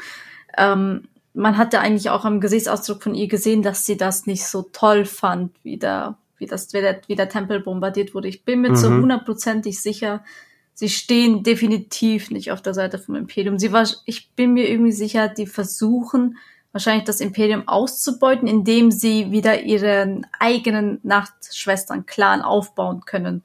Weil ich meine, als sie ähm, Morgen dort verwandelt haben und sie dann nochmal den Nachtschwester-Kodex rezitiert hat. Und im Endeffekt verschreiben sich die Nachtschwestern nur ihren eigenen Clan, also, also sich nur auch ihren eigenen Schwestern treu bleiben und Dathomir treu bleiben, in dem Sinne jetzt. Ähm, genau, und es ist ja eigentlich niemand anderes willkommen in diesem Clan, in diesem Nachtschwester-Clan. Ist niemand Mhm. anderes willkommen außer Nachtschwestern. Und also man hat es ja auch im Clone Wars gesehen, aber ich bin mir zu hundertprozentig sicher, die wollen wahrscheinlich irgendwas von Thrawn oder sie werden Thrawn noch hintergehen oder irgendwas machen. Wahrscheinlich, um ihre eigenen Vorteile daraus zu ziehen. Aber sie spielen wahrscheinlich fürs Erste jetzt nur mit, vor allem auch vom Planeten zu fliehen, weil ich halt eben schon eine Idee habe, was da kommen könnte. Mhm. Weil sie wahrscheinlich wissen, wenn sie weiterhin auf diesem Planeten bleiben, wird halt auch der Rest der Nachtschwestern sterben. Es gibt ja auch sowieso fast keine mehr. Bis auf ähm, Marin, die wir in Jedi Survivor gesehen haben. Und abgesehen von ihr hat man ja bis auf morgen niemand, keine andere Nachtschwester gesehen. Das sind mhm. wahrscheinlich die letzten Überlebenden und irgendwie versuchen sie sicherlich den Clan wieder aufzubauen. Selbst wenn es dann heißt, eben sich kurzzeitig mit dem Imperium zu verbünden. Aber das hat ja im Endeffekt auch Mutter Telsin für Ventress gemacht, als sie halt eben Savage dorthin geschickt haben, sich eben mit Count Dooku kurzzeitig verbündet haben, um ihn halt schlussendlich eigentlich zu töten, was halt zwar nicht geklappt hat, aber Mhm. Ich glaube, dafür sind halt die Nachtschwestern bekannt für Trist und Verleumdung. Dass sie halt einfach einen sowieso hintergehen werden, wie es halt eigentlich ja. auch Sith immer tun. Ja. Ich musste jetzt auch tatsächlich daran denken, in der ganz ursprünglichen Thrawn-Trilogie gab es ja auch diese etwas unpraktische Allianz, wie sie sich ja am Ende für Thrawn rausgestellt hat, wo er ja am Anfang so einen dunklen Jedi-Meister rekrutiert Mhm. Ähm, den Sabayoth, der ja für ihn Dinge machen soll, äh, der halt irgendwie seine Armee dann so per Mind Control irgendwie fernsteuern soll für ihn und Angriffe koordinieren soll. Und ähm, in, der, in dem Buch ist er ja ein Klon und ist deswegen ein bisschen mental labil, aber das ist ja sowieso schon lange nicht mehr Kanon, weil äh, sich Timothy Zahn damals sehr viel ausdenken musste, was jetzt eigentlich mit den Klonen so war. Ähm, aber da ist es ja auch irgendwie so, dass der dann abdreht und der Meinung ist, er ist der Herrscher des Imperiums und äh, versucht ja dann Thrawn irgendwie auszuboten. Ich glaube nicht, dass sie das spielen werden, eins zu eins, aber das bietet sich halt als Storyline irgendwie an, dass es mhm. da zwischen den großen Müttern, zwischen drei Müttern und äh, Thrawn auch nochmal irgendwie Stress gibt. Weil ich meine mich zu erinnern, dass doch am Ende dieses Eye of Sion oder wie dieser Hyperraumring da heißt und so, dass da er doch auch den ganzen Sternzerstörer und alles über Datum ja ablädt, oder nicht? Die sind doch dann da. Ja. Meine ich. Ja. Ähm, so, es würde mich halt nicht wundern, wenn dann Thrawn sagt, so alles klar, dann beziehen wir jetzt hier Basis, das ist jetzt übrigens mein Planet. Und dass das die Nachtschwestern wahrscheinlich gar nicht so cool finden wenn er das sich jetzt so ausgedacht hätte. Ich bin gespannt, oder ob er zu Mount Tentis geht, also was wir jetzt aus Bad Batch ja im Kanon auf einmal haben. Mal sehen, mal sehen, was, was Thrawn treibt. Verdammt, hätte ich das doch mal gesehen. Wusste ich nicht, dass es der, dass sie den doch dann wieder ja, ja, ja. aufgenommen haben. Ja, also Bad oh Batch äh, sollte man auch mal reinschauen. Ah, okay. Aber so die, die eine Sache, die halt auch noch, ist ja auch noch so ein komplett offenes Thema und wird ganz oft ja angedeutet und gezeigt, so diese ganzen Boxen, die sie da verladen haben, was da wohl drin ist. Also, weil die schauen so ein bisschen nach Särgen aus, finde ich. Also, ob da die ganzen toten Nachtschwestern von Peridia drin sind, die Überreste und dass die quasi diese tausenden Särge da wieder zum Leben erwecken wollen. Habt ihr irgendwelche Gedanken, was da drin sein könnte? Oder ist das einfach ihre Wohnungseinrichtung? Ich lege meine Hand dafür ins Feuer, dass es sicherlich tote Nachtschwestern sind. Dass sie höchstwahrscheinlich dasselbe okay. wie Clone Wars vorhaben, die einfach zum Leben erwecken und dann es ist dann halt im Endeffekt die Armee von Thrawn, weil es gibt ja, es gibt zwar verstreut Imperiale, also Imperialisten, wenn ich das richtig sage. Es gibt ja noch Leute, die das Imperium unterstützen und immer noch irgendwie auf die Rückkehr des Imperiums hoffen. Es gibt ja auch immer noch den, den Schattenrat, hieß, hieß, hieß der, oder? Der Schattenrat. Mhm, mhm. Genau. Mhm. Also es gibt halt aber halt eben nicht mehr so viele Kämpfer für das Imperium. Und was ist besser, als Kämpfer zu haben, die nicht sterben können? Ja. Und sag mal, dieses Fantasy-Element mit Untoten haben wir ja jetzt auch bekommen. Also insofern sind wir jetzt mit den Zombie-Sturmtrupplern schon mal mental darauf vorbereitet. Ähm, war das so? Ich habe nur gedacht, dass meine Fantasie wieder mit mir durchging, weil sie die halt auch so ein bisschen so Zombie-geräuschmäßig äh, halt gezeigt haben in der Folge. Aber ich dachte, das ist vielleicht mein Wunschdenken, dass das wiederbelebte Sturmtruppler sind. Also ich meine, die sind ja so so klassisch Zombie-mäßig so äh, rumgelaufen, so bisschen, ne, also nicht mehr ganz so flott wie vorher, sondern so leicht zombieartig. Und dann haben die ja alle so rumgerührt. so, äh, genau, und, und du siehst ja irgendwann später diese zwei Hühnen, diese Death Trooper, die dann Ezra und Sabine bekämpfen. da bricht bei dem einen ja irgendwann so ein Teil des Helmes weg und du siehst da ja äh, wirklich so ein, so ein, so ein halbes verwestes Gesicht unten drunter. Weiß nicht, ob euch das aufgefallen ist.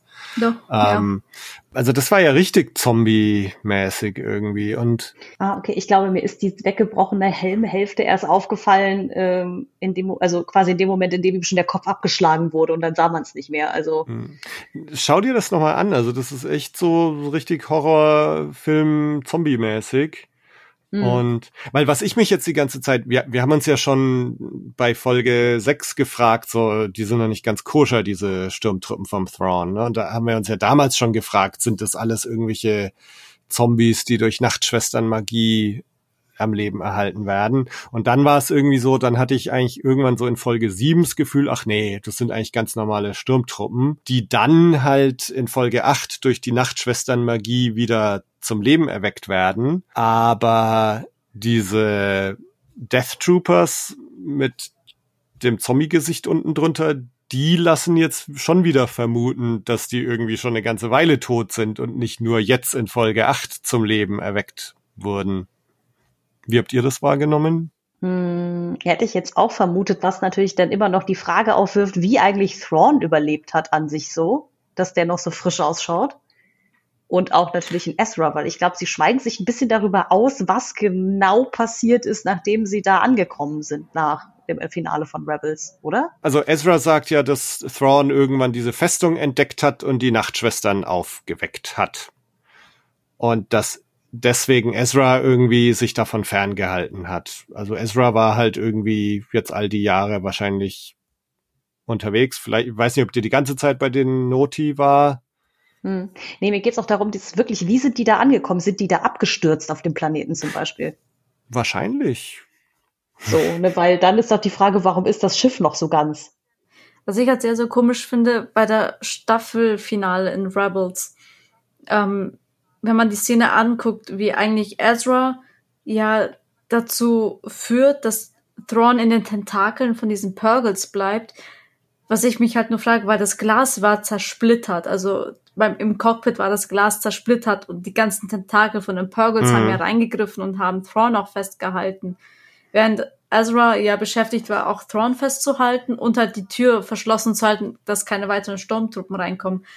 Wie zur Hölle haben sie eigentlich im Hyperraum überlebt, weil das Glas war zersplittert. Eigentlich hätten die ja ersticken müssen. Mhm. Oder sind die Purgles wirklich einfach so schnell mhm. gereist, dass die im Bruchteil von Sekunden einfach auf Peridia waren?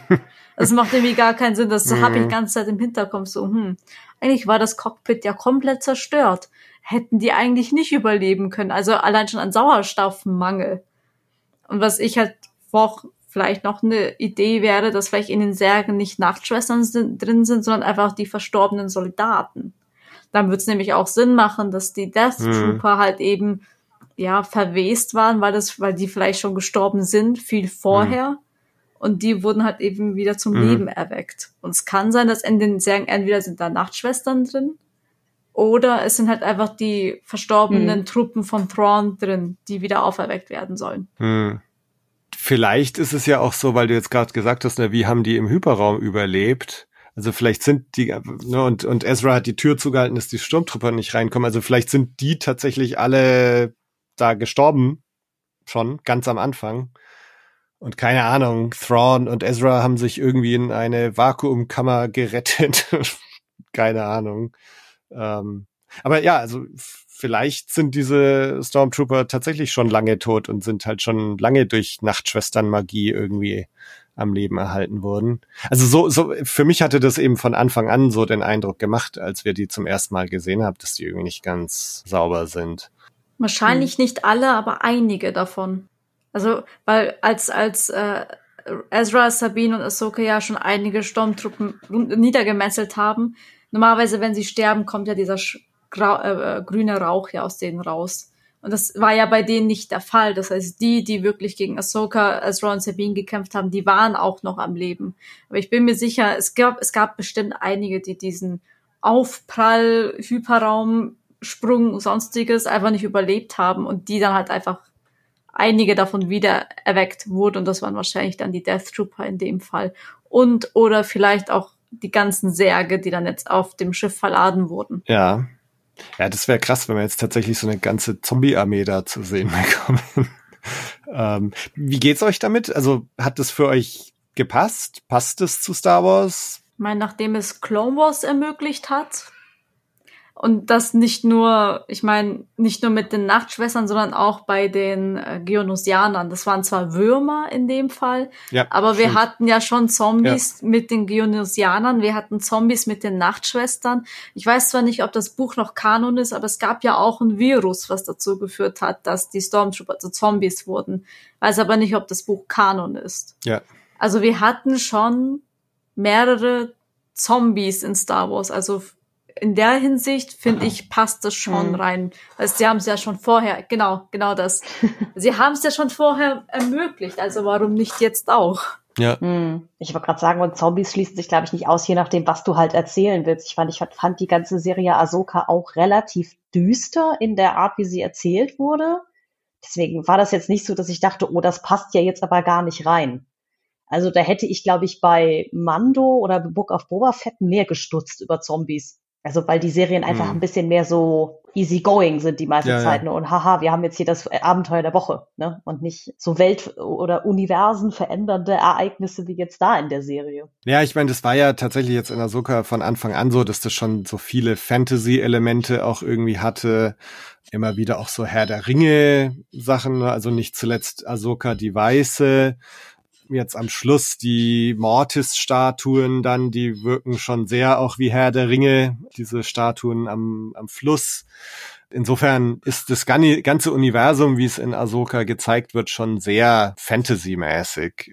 also für mich hat es jetzt auch, also ich fand es irgendwie aufregend mit diesen Stormtrooper-Zombies und den Look, also wenn man die zum ersten Mal sieht mit dem Thrawn, Thrawn, Thrawn, ist halt schon geil und ähm, also ja, deswegen, weil ich habe von ein paar Leuten so auf Twitter und so mitbekommen, dass da ein paar wirklich so Probleme hatten mit diesen Zombies, dass ihnen das nicht Star Warsig genug war. Aber ist ja immer, wie du jetzt auch schon gesagt hast, ich meine, in Clone Wars ist das die ganze Zeit irgendwie vorgekommen. Von daher ist es jetzt nicht was total Neues oder Überraschendes. Vielleicht sind das halt mhm. halt einfach die, ich weiß nicht, ob ich sie Neueinsteiger nennen könnte, aber Leute, die eben kein Clone Wars geguckt haben, Leute, die vielleicht das Buch, was du gezeigt hast, nicht gelesen haben. Aber ich finde, ähm, die Ahsoka-Serie, das hat schon so ziemlich Legend-Vibes. Ich meine, klar, auch die, ich meine, die Rückkehr mhm. von Thrawn ist ja eigentlich aus Legends und die haben das jetzt Kanon gemacht, aber es ist ja eigentlich dieses Fantasy-mäßige, dieser, dieser Hauch von Fantasy, finde ich ja, kommt aus dem Legends. Deswegen sind leider die Legends-Sachen halt eben Legends. Mhm. Weil da halt eben so viele coole Sachen passiert sind, weil da eben so viele coole Charaktere waren und das jetzt alles aus dem Kanon rausgenommen wurde. Deswegen finde ich, Ahsoka-Serie hat schon was Legends-mäßiges, auch abgesehen davon, dass es ein Teil davon ist, aber es hat was, keine Ahnung, schon was bisschen Magisches an sich. Mhm, ja, total. Aber wenn man Wars geguckt hat, dann ist es einem nicht, nicht neu, weil da hat man schon Mord, man hat von Mordes mitbekommen, man hat von den Machtgöttern mitbekommen, man wusste, dass es schon Zombies gab auf verschiedene Art und Weisen. Also da kann ich nur jedem, jeder Person raten, dass, dass sie definitiv Wars gucken sollten. ja, ja. Ja, also insofern bleibt sich da Filoni ja schon treu irgendwie mit Ahsoka jetzt. Und hm. dass sich Filoni immer wieder jetzt auch bei irgendwelchen Legends-Ideen bedient, war ja auch schon immer so, ne, dass gewisse Dinge einfach aus den Legends wieder in den Kanon gezogen werden und so. Gibt's bei dieser ganzen Serie, bevor wir jetzt so über, über den Schluss reden, vorher noch Sachen, die euch aufgefallen sind, über die ihr gern reden würdet? Also ich glaube, wir haben ja schon ganz gut uns darüber ausgelassen, was da alles uns merkwürdigerweise aufgefallen ist, vom Bombardement über irgendwelche Machtsprünge. Wobei ich tatsächlich gar nicht am Anfang so darüber nachgedacht habe, dass das krass ist, dass Sabine äh, Ezra auf einmal so doll mit der Macht nach vorne pushen kann. Ich habe mich, glaube ich, erstmal gefreut, überhaupt diese, es ist ja so ähnlich wie so eine Art Double Jump. Das gibt es ja auch als Mechanik, was die Jedi können schon seit keine Ahnung wann in den Videospielen und all so eine Geschichten. dass ich dachte so, ach ja, ist ja cool, das mal in live zu sehen, weil ich glaube, also gerade auch in den Serien wie Clone Wars und Rebels sind ja die Stunts und alle möglichen Dinge viel, viel abgefahrener als alles, was wir in live je gesehen haben, weil Mhm. einfach klar, in der Animation sehr viel mehr möglich ist. Hm, Ich glaube, du, Tobi, hattest mir mal erzählt, dass die Inquisitoren mit ihren Doppelklingen so eine Art Propeller machen können mit ihrem Lichtschwert und so. Ja. Ähm, also so, so eine Geschichten haben wir ja jetzt in live quasi noch nie gesehen. Darüber habe ich am Anfang noch nachgedacht. Und auch wenn ich immer noch nicht 100% davon überzeugt bin, von der Art, wie Ahsoka kämpft, ich fand trotzdem den Kampf zwischen ihr und der Morgan Elspeth am Ende doch recht zufriedenstellend. Bis auf die Tatsache, bis sie oben ankommen, glaube ich, also auf dieser Plattform oben, wo ja, glaube ich, irgendwie 50 Truppler drumherum stehen. Ich mir denke, Alter, knallt sie doch einfach ab, während sie beschäftigt ist. Das ist jetzt gerade so ein bisschen, ja, wir müssen jetzt hier stehen, weil der Plot sagt das so. Aber ähm, ansonsten, wie gesagt, der Kampf zwischen den beiden sah für mich sehr fein aus so. Und ich glaube, sie haben es halt wirklich schon bis dahin auch spannend gehalten, wer schafft es jetzt von Peridia runter und wer nicht. Und das fand ich schon irgendwie ganz cool. Wie ging es euch denn damit? Das ist eher, der würde mich ja auch mal interessieren. Ich fand den Fakt, dass ähm, Ezra entkommen ist und einfach nichts getan hat, um Thrawn noch auf dem Weg aufzuhalten, irgendwie enttäuschend. Weil ich finde schon, dass es so ein Ezra-Ding gewesen wäre, dass selbst wenn sie im Hyperraum sind, er irgendwie vielleicht das Schiff manipuliert hätte oder irgendwas manipuliert hätte, zerstört hätte oder vielleicht einfach Thrawn aufgehalten hätte. Dass er sich halt einfach einen Shuttle stibitzt und sich dann aus dem Staub macht, um dann Hera zu finden, fand ich so, hm, okay, ich hätte jetzt irgendwie gedacht, dass er halt auf dem Schiff ist und äh, Darth Maul-mäßig vielleicht irgendwas in die Luft jagt oder irgendwas, ne, um überhaupt die Rückkehr von ihm zu, zu verhindern. Selbst wenn es dafür heißt, dass er sich selber dann opfern muss, fand ich irgendwie, ich hätte schon gedacht, dass er sich jetzt dann, eben nachdem er sich in das Kostüm reingeschmissen hat, weil ich dachte mir schon so, okay, der hat den umgelegt, der wird definitiv die Rüstung vom Stormtrooper anziehen. Das ist einfach so ein Ezra-Ding. Aber dass er dann nichts macht und sich nur aus dem Staub macht, war irgendwie für mich ein bisschen enttäuschend. weil ich dachte, er wird noch irgendwie versuchen, Thrawns Rückkehr aufzuhalten. Aber ihm war das ja anscheinend komplett egal. Er dachte sich so, ich gehe jetzt nach Hause, Leute. Aber übrigens, der Thrawn ist auch da. Hm. Ah ja. Ja, das stimmt, das ist schon ein bisschen Ja. komisch. Da habe ich mich tatsächlich auch gefragt, ob das einfach so ein Ding ist, dass man sich in diese Idee verliebt hatte, dieser Szene zwischen ihm und Hera, weil an sich, die war ja schon emotional so, ne, dass sie sich jetzt wiedersehen und dies, das, jenes. Aber wie du schon sagtest, eigentlich wäre das auch ziemlich sinnfrei gewesen im, im, im Zusammenhang dieser, dieser gesamten des gesamten Plottes. Also ich hätte es auch eher verstanden, wenn der quasi undercover im, da geblieben wäre und dann jemanden anfunkt im Sinne von, hey, ich bin übrigens euer Insider oder so. Hm, hm. Aber ähm, Also mal sehen, äh, wir, wir haben jetzt auch von Ezra noch nicht viel mitbekommen, nur diese kurze Wiedersehensszene, die, wo ich auch ein bisschen komisch fand, dass er seinen Helm so lange auflässt. Ne? Weil, ne, also er, er setzt sich da der Gefahr aus, abgeschossen zu werden.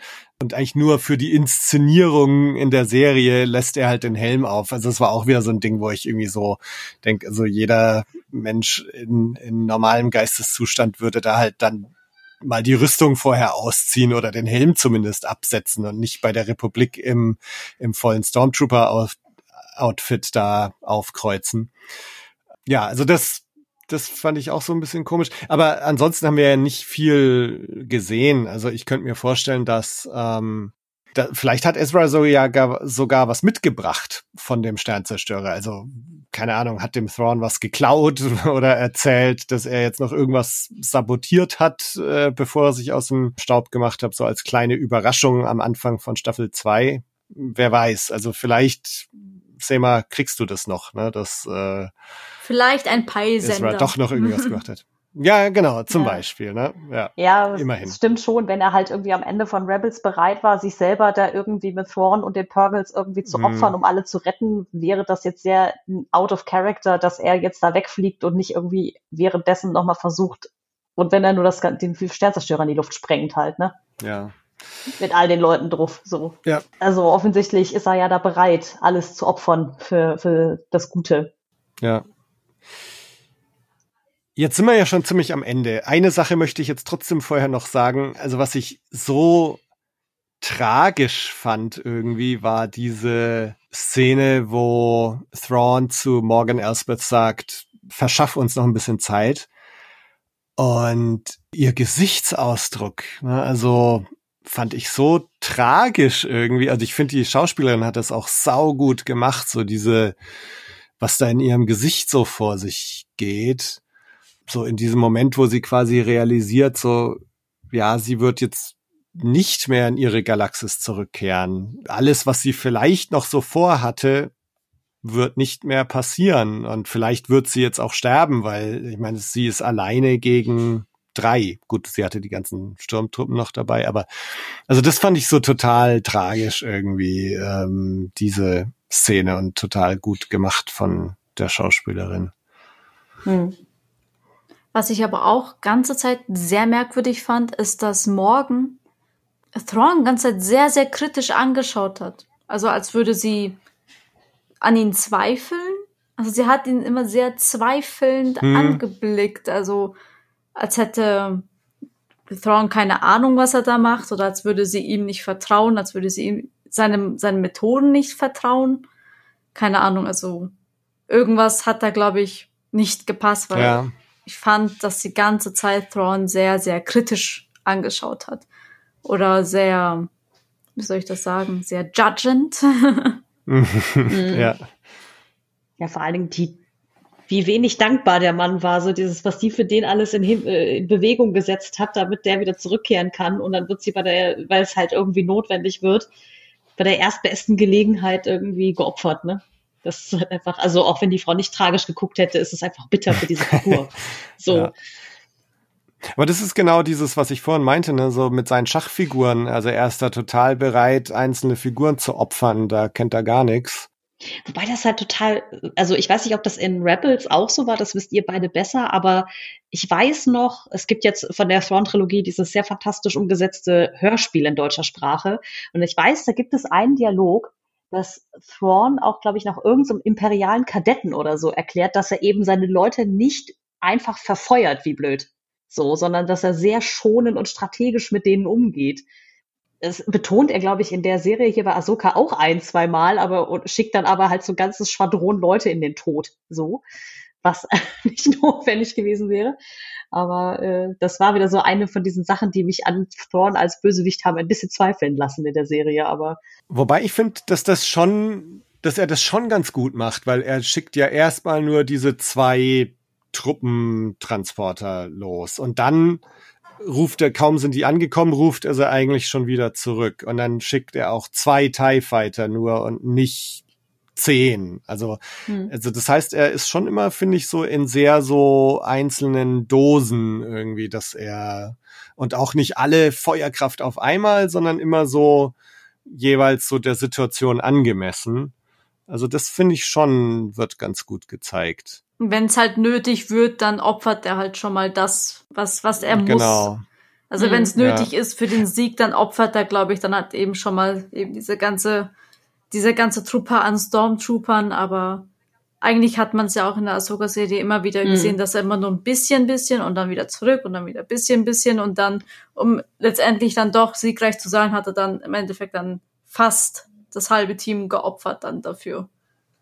Ich meine, es ja, hat ihm trotzdem ja, den ja. Sieg gebracht. Ich meine, er ist trotzdem entkommen, aber ja, ich glaube, in Rebels war eigentlich genauso. Also der hat eigentlich schon immer auf seine Ressourcen sehr geachtet. Das halt immer angreifen lassen hat, aber mhm. im Endeffekt hat er sie wieder zurückgerufen oder hat, ähm, wenn die, wenn die Rebellen, keine Ahnung, fällt mir jetzt nur ein, wie Hera ihren Heimatort in die Luft gesprengt hat, um zu entkommen. Und Thrawn ähm, gar nicht erst drauf eingegangen ist und gesagt hat, lass sie lasst sie erstmal, sie haben ihren Sieg für heute, aber ne, dass er dann wann anders mit denen halt noch mehr gespielt hat. Mhm. So zum mhm. Beispiel. Ja gut, dann war er da ja dann doch aber sehr konsequent umgesetzt aus Rebels Sicht blickend. Also insgesamt schon. Ich, na, bis halt auf das, was wir jetzt eingangs eigentlich schon gesagt hatten, finde ich, dass das irgendwie noch so ein bisschen dieses Genie, glaube ich, so ein bisschen mehr hätte durchscheinen können. Hm. hm. Wie fühlt ihr euch denn damit, dass jetzt ausgerechnet Sabine und Ahsoka jetzt auf Peridia gestrandet sind? Ich fand das ja sehr ironisch, dass sie losgezogen sind, um Ezra zu retten, also vor allen Dingen Sabine. Und jetzt ist sie stattdessen auf diesem am Arsch der Galaxis quasi ausgesetzt, ohne Möglichkeit zurückzukommen. Ich meine, gut, ne? Balin und Shin sind auch noch irgendwo da am Rumturnen, aber wie fandet ihr das, dass, dass sie das so gelöst haben, dass zwei zurückbleiben, sozusagen?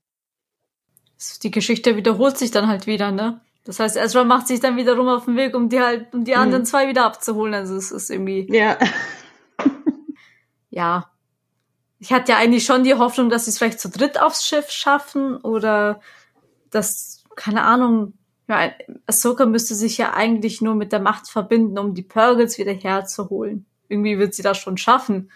Wenn sie schon in die Welt zwischen der Welten ja. reisen kann, dann kann sie auch bestimmt die Purgles wieder rufen. Aber ja, fand's auch sehr mhm. ironisch. Jetzt sind die halt da, also was bringt's denen? Jetzt hat, im, im, am Endeffekt hat ja auch Ahsoka gesagt, ja, aber Sabine hat ja ihre Mission erfüllt, Ezra ist wieder zu Hause ja, und, und die beiden. Mhm. Ja, ja. Ich sagen, ich glaube, Sabine hatte sich das anders gedacht. Die hat sich eher gedacht, dass sie mit äh, Ezra zusammen nach Hause kommt und nicht, äh, ja, dann für ihn die Stellung hält, halten muss auf Peridia.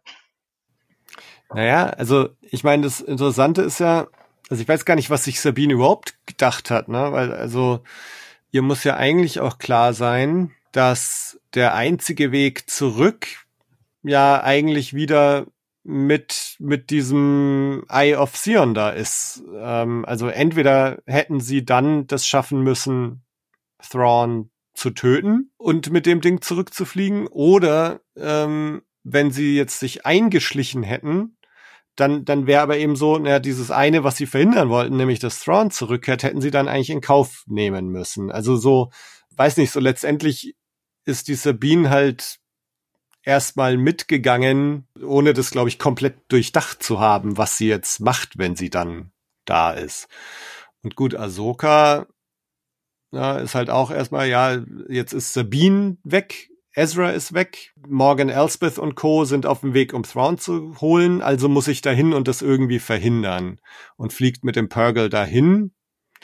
Und auch, ja, gut, Ahsoka hat sich, steht ja vor der gleichen Problematik, ne? Also beziehungsweise ja, jetzt müssten sie halt die Purgles wieder raufbeschwören, um wieder zurückzufliegen.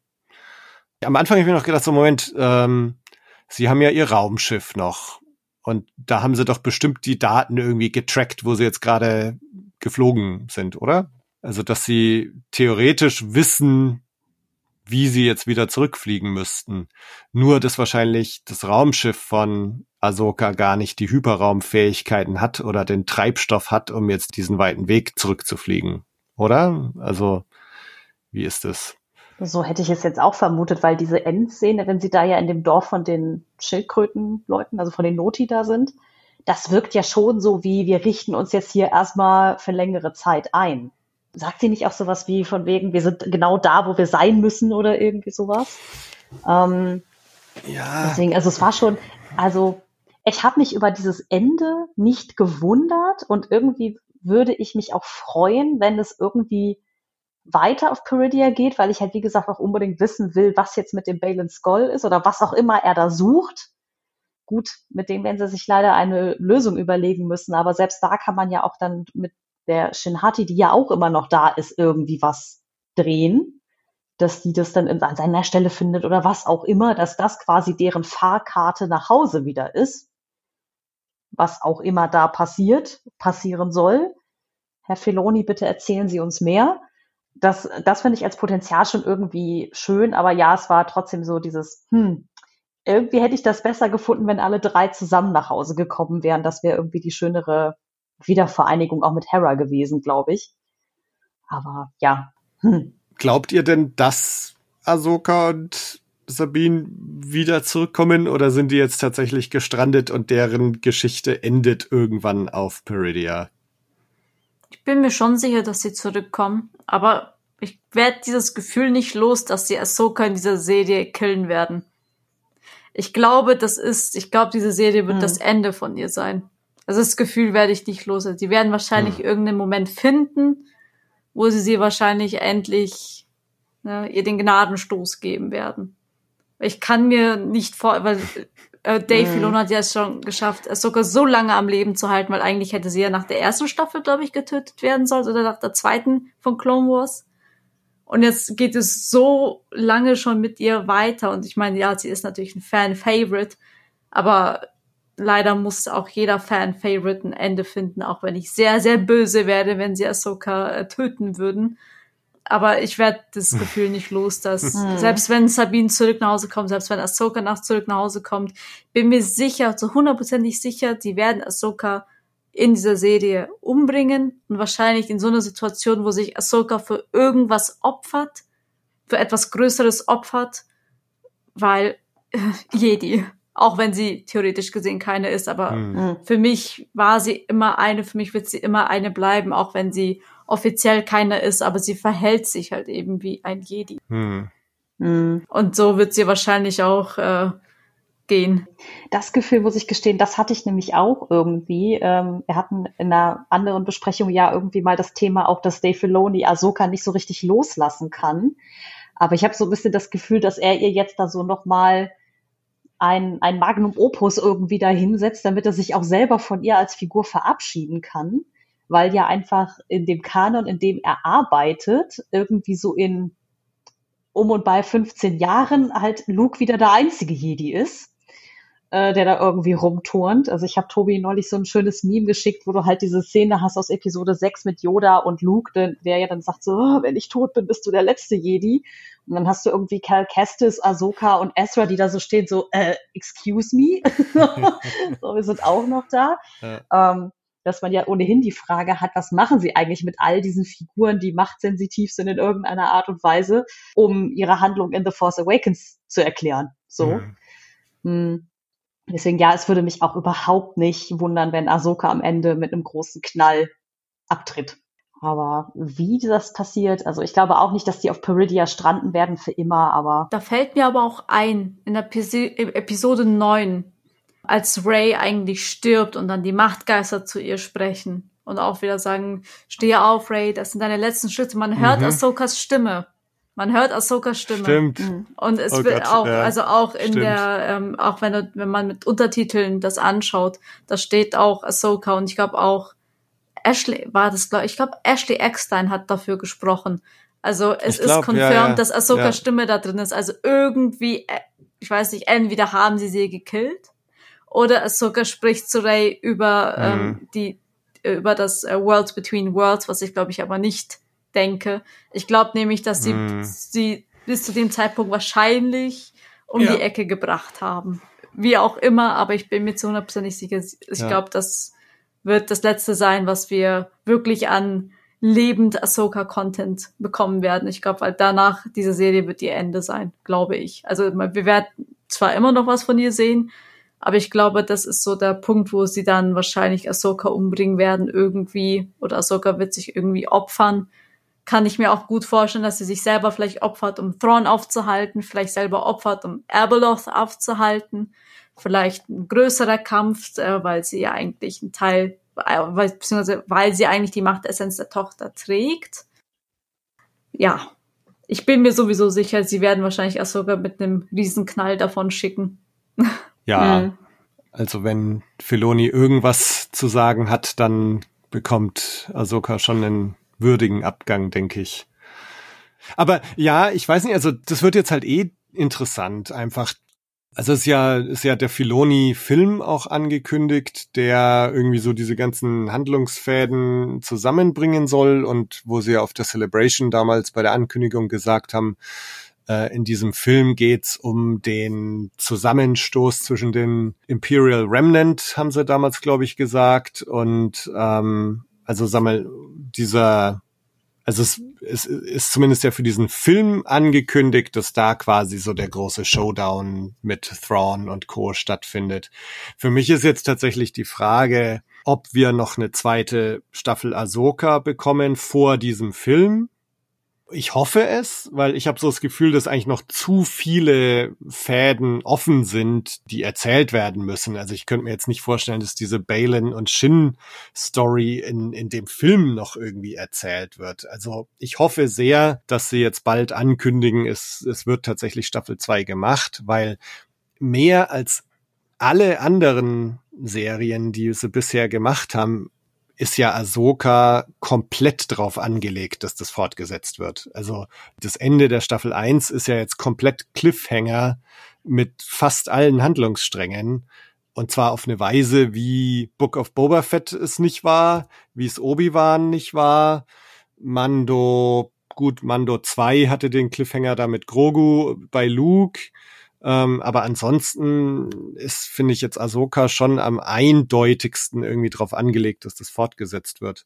Also wenn es jetzt so ist, dass tatsächlich noch Ahsoka Staffel 2 kommt, dann glaube ich schon, dass Ahsoka das noch überlebt. Aber ich bin mir dann nicht ganz sicher bei dem Film, ob sie den überlebt und auch ob Ezra den dann überlebt, weil genau, es ist ja genau dieses Problem, dass dann irgendwann zum Zeitpunkt von Force Awakens eigentlich Ezra, Sabine, Ahsoka nicht mehr da sein müssen. Und beziehungsweise, oder vielleicht gehen die alle nach Peridia und sind in einer anderen Galaxis. Das wäre natürlich auch noch, ne, sind die da geparkt und, und Luke ist tatsächlich der Einzige in dieser Galaxis. Äh, aber mal sehen, also deswegen, ich befürchte auch, irgendwann wird wahrscheinlich so Tabula Rasa gemacht werden müssen, damit Luke dann doch wieder der Letzte ist. Ich sag dir, ich, ich, mein persönlicher Headcanon ist auch immer noch, dass die wirklich da für Meri ich sag mal Meridia, Peridia, äh, so, ein, so ein Jedi Retirement Home aufmachen, wo die dann alle hingehen, weil sie die Schnauze voll haben von ihrer Galaxis und die zu retten so. Ja. nicht dann denken, wisst ihr was, wir sind raus, wir trinken, wir trinken jetzt nur noch Schirmchen-Drinks und äh, Genau, nimm den Purple mal, Express und ja, genau, bei. Purple Express einmal rüber. Ja. Ich glaube, Luke hat wahrscheinlich einfach nur die Abfahrt verpasst, als er da auf äh, Akko gestrandet ist. ja, Wusste einfach deswegen nicht, ist er so sauer. Ja. ja. ähm, ja, ich denke schon auch. Also einfach jetzt auch wieder in Hinsicht auf den Filoni-Film mit großem Showdown und so werden Ahsoka und Sabine da schon wieder zurückkommen müssen. Mal sehen, also wo ich eben auch sehr gespannt bin, ist jetzt mit Balin und Shin. Lasst uns vielleicht erstmal noch kurz über Shin reden. Was, wie habt ihr das interpretiert, ihr Ding, dass sie da auf der Kuppe steht und das Lichtschwert so in die Luft hält äh, vor den Banditen? Kommt da jetzt eine Anakin-Szene aller Episode 2 und sie metzelt das ganze Dorf nieder? Oder hat sie sich gerade als ihre neue Anführerin selbst erkoren? Ich glaube eher, dass sie sich als Anführerin mehr oder weniger an den Kopf der Banditengruppe stellt. Aber weshalb, frage ich mich, weil was bringt es ihr? Also sucht sie jetzt einfach nur einen Ort zum Unterkommen oder weil ihr wird es ja absolut nichts bringen, wenn sie jetzt irgendwie die ich habe jetzt vergessen, wie die Spezies heißt mit den Schildkröten. Also wenn sie jetzt, ob, ob sie jetzt das ähm, die Ureinwohner dort abschlachtet oder ob sie jetzt Ahsoka und Sabine ähm, jagt, das bringt dir ja überhaupt nichts. Also es bringt sie ja gar nicht weiter, selbst wenn sie sie jetzt Ja. jagen und abschlachten würde, was sie ist halt immer noch auf dem Planeten. Also sie Mhm. ist jetzt wahrscheinlich die Anführerin von der Truppe, Mhm. aber was es ihr bringt, weiß ich auch nicht. Ja, Ja. Also außer, dass sie sich dann wahrscheinlich so äh, in fehlgeleiteter Rache an Ahsoka und äh, Sabine rächen, also daran rächen möchte, dass sie jetzt da gestrandet ist, wo sie eigentlich gar nicht sein wollte von Anfang an, glaube ich. Mm, Tatsächlich aber habe ich, also ich glaube auch, dass sie jetzt da sich als Anführerin von diesen Banditen irgendwie da etabliert, aber ich fand diese ganze Szene und auch wie sie geguckt hat und so, hat mich an eine Szene erinnert. Ich weiß nicht, ob ihr Arcane gesehen habt, die Serie. ja, Aber da gibt es auch eine Stelle, wo, also es geht ja um zwei Schwestern. Die jüngere Schwester bekommt am Anfang der Serie von der älteren so eine Art Leuchtfeuer, das sie anzünden soll, wenn sie gerettet werden muss oder soll. Das natürlich in der Serie alles noch viel tragischer, weil emotionale Verstrickungen, dies, das, jenes. Aber diese Szene und auch wie sie geguckt hat, hat mich total daran erinnert, so nach dem Motto so, hey, ich bin hier gerade gestrandet, bitte kommt und holt mich irgendwie. Also auch wenn sie dahin geritten ist. Aber sie sah halt so unglaublich verloren aus dass es wirklich echt hart zu entziffern war, ob sie jetzt quasi nur Zuflucht bei denen sucht. Ne? Und das ist so dieses, so eine Art ne, Signal nach dem Motto, hey, ich bin da, kommt und rettet mich.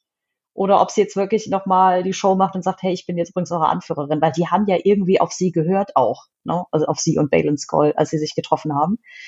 Ah, also die wird sich jetzt schon irgendwie bei denen, wird sie Unterschlupf finden, aber was ihr das bringt, wird dann noch zu sehen sein, fürchte ich, ne? Also es ist ein bisschen ambivalent, finde ich. Grundsätzlich, ich finde es eigentlich auch total tragisch wieder, wenn man so schaut, so sie ist da jetzt gestrandet. Ne? Also ich, wir wissen nicht, was sie vorhatte ursprünglich. Ich meine, wir haben sie als Apprentice von Balin kennengelernt. Was sie jetzt genau, ob sie da irgendwelche Ziele hatte, außer dass sie seine Azubi ist, wissen wir nicht. Aber ich meine, in jedem Fall ist sie halt komplett alleingelassen in, in Folge 7. Ne? Also Balin sagt so, ach ja, übrigens, ich ziehe jetzt weiter, mach du mal hier weiter. Nachdem sie dann scheitert mit ihrem Auftrag, da Ezra und Sabine umzubringen, ist ihr wahrscheinlich auch klar, dass sie jetzt nicht unbedingt da zu Thrawn und Co. zurückkehren kann. Und jetzt ist sie eigentlich de facto auf diesem Planeten gestrandet, ohne Sinn und Ziel also das ist schon irgendwie so, boah, krass, was, was macht man jetzt in der Situation? Ähm, mhm. Aber ich denke, ne, also sie ist natürlich eine Figur, die, wenn es jetzt eine Staffel 2 gibt, die auf jeden Fall zurückkehren wird und über die sich äh, Filoni auf jeden Fall Gedanken gemacht hat. Also da bin ich halt sehr gespannt, was mit ihr mhm. da jetzt passiert. Und ich habe das auch nicht so gelesen, dass sie die jetzt alle niedermetzelt, sondern eher, dass sie sich denen halt anschließt, als Anführer, Anführerin oder wie auch immer, aber das jetzt halt ihre Truppe so ist. Ja. Und Balin, jetzt wissen wir so halbwegs, er hat immer so geheimnisvoll rumerzählt. Und jetzt sehen wir ihm da mit den Statuen von zwei der drei Mortisgötter. Und offensichtlich zeigt ja die ausgestreckte Hand von dem Vater in der Distanz auf irgendwas. Ne? Man sieht da ja so einen Berg oder irgendwas, was so leuchtet. Da schaut er dann so hin und das wird irgendwie so sein Ziel sein. Da musste ich ja sehr stark an den Mortis-Kristall denken. Hm. Weil da gab's ja diesen einen Kristall, der ja über diesen, ähm, ich, ich weiß nicht, war das Art Kirche, Art Monument, da hat er dieses Kristall drüber geschwebt. Und als ja, ja, alle genau. gestorben sind, ist ja diese, ist, ist ja mhm. dieser Kristall zersplittert. Ich gehe mal davon aus, dass vielleicht der Mortiskristall noch mal anders, weiß ich gar nicht, wie ich das sagen soll, aber ich habe ja eher auf den Mortiskristall getippt, den ich da in der, äh, den ich da in der Ferne funkeln sehen habe. Also ich glaube, auf jeden Fall lohnt es sich jetzt wahrscheinlich noch mal diese drei Mortis-Folgen anzuschauen aus Staffel 3 von Clone Wars. Ähm, das habe ich auch gerade gedacht, weil ich muss gestehen, das ist ein, ein Handlungsbogen, den habe ich mhm. komplett verdrängt in meinem Kopf. wir haben den auch, also wir haben ja so ein, so ein Rewatch gemacht von Clone Wars. Ähm, mhm. Watch slash Rewatch. Und haben, ich glaube, es war sogar dieses Jahr äh, Staffel 3 besprochen und sind dabei in unserer Besprechung, haben wir so halb vergessen, über die Mortis-Folgen zu reden. Und ich habe jetzt echt, ich habe danach schon gedacht, weil wir so das so stiefmütterlich behandelt haben, ich habe schon mal gedacht, ob man vielleicht nochmal eine extra Folge aufnimmt, nur über diese drei Mortis-Folgen. Und irgendwie so die Wichtigkeit, die das jetzt eventuell bekommen könnte, würde das schon nochmal bestätigen. Ähm, mhm. Aber weil Mortis, also es sind so viele Sachen, die jetzt so offen sind oder die man jetzt so interpretieren kann. Ne? Auf der einen Seite zum Beispiel diese Statuen, da fehlt ja offensichtlich die Statue der Tochter. Ja, die stand schon da, nur halt zerbrochen. Also man hatte ihren Körper leicht gesehen, aber da hat halt ein großer Teil gefehlt. Und ich habe das jetzt auch, so wie auch viele Fans, damit interpretiert, weil sie halt eben in Ahsoka weiterlebt. Und Ahsoka eigentlich die Verkörperung der Tochter jetzt nun darstellt. Ja, oder ich, also eine andere Möglichkeit, also vielleicht wurde die Statue auch zerstört von den Nachtschwestern vielleicht, weil die ja, sag mal, eher vielleicht in Richtung dunkle Seite gehen und die Tochter ja die helle Seite repräsentiert. Ähm, Das wäre aber gar nicht poetisch, Tobi. also das andere, die andere Idee finde ich persönlich schöner, dass Also- die Statue zerbrochen ist, weil sie in Ahsoka lebt. Mhm. Was ja auch die, sagen wir mal so, die Möglichkeit aufmacht, wenn man dieser Theorie weiterfolgt, ne, dass auch eine, wenn, wenn Ahsoka quasi die Essenz von dieser Tochter trägt, ne, ob dann nicht auch eine Shin oder ein Balin irgendwie potenzielle Gastgeber, Schrägstrich Wirte für irgendeine andere mächtige Instanz sein könnten, wenn sie da irgendwie auf Peridia bleiben. Dass es Also- deswegen auch total Sinn macht, dass ausgerechnet Ahsoka mit ihrer, äh, ihrer Schülerin jetzt da gestrandet ist, um Schlimmeres zu verhindern. Also da frage ich mich jetzt auch, ob die Serie sich jetzt tatsächlich so full-blown in diese metaphysische Welt begibt. Also es ist ja schon angedeutet, dass Ahsoka, Sema, was du jetzt gerade gesagt hast, also diese Eule da, ne, die ja auch irgendwie für, für die Tochter steht, ähm, die sieht man ja auch schon. Mhm. Genau, also die, die taucht ja schon auf. Also insofern, ja, so, das ist ja schon mal irgendwie angedeutet.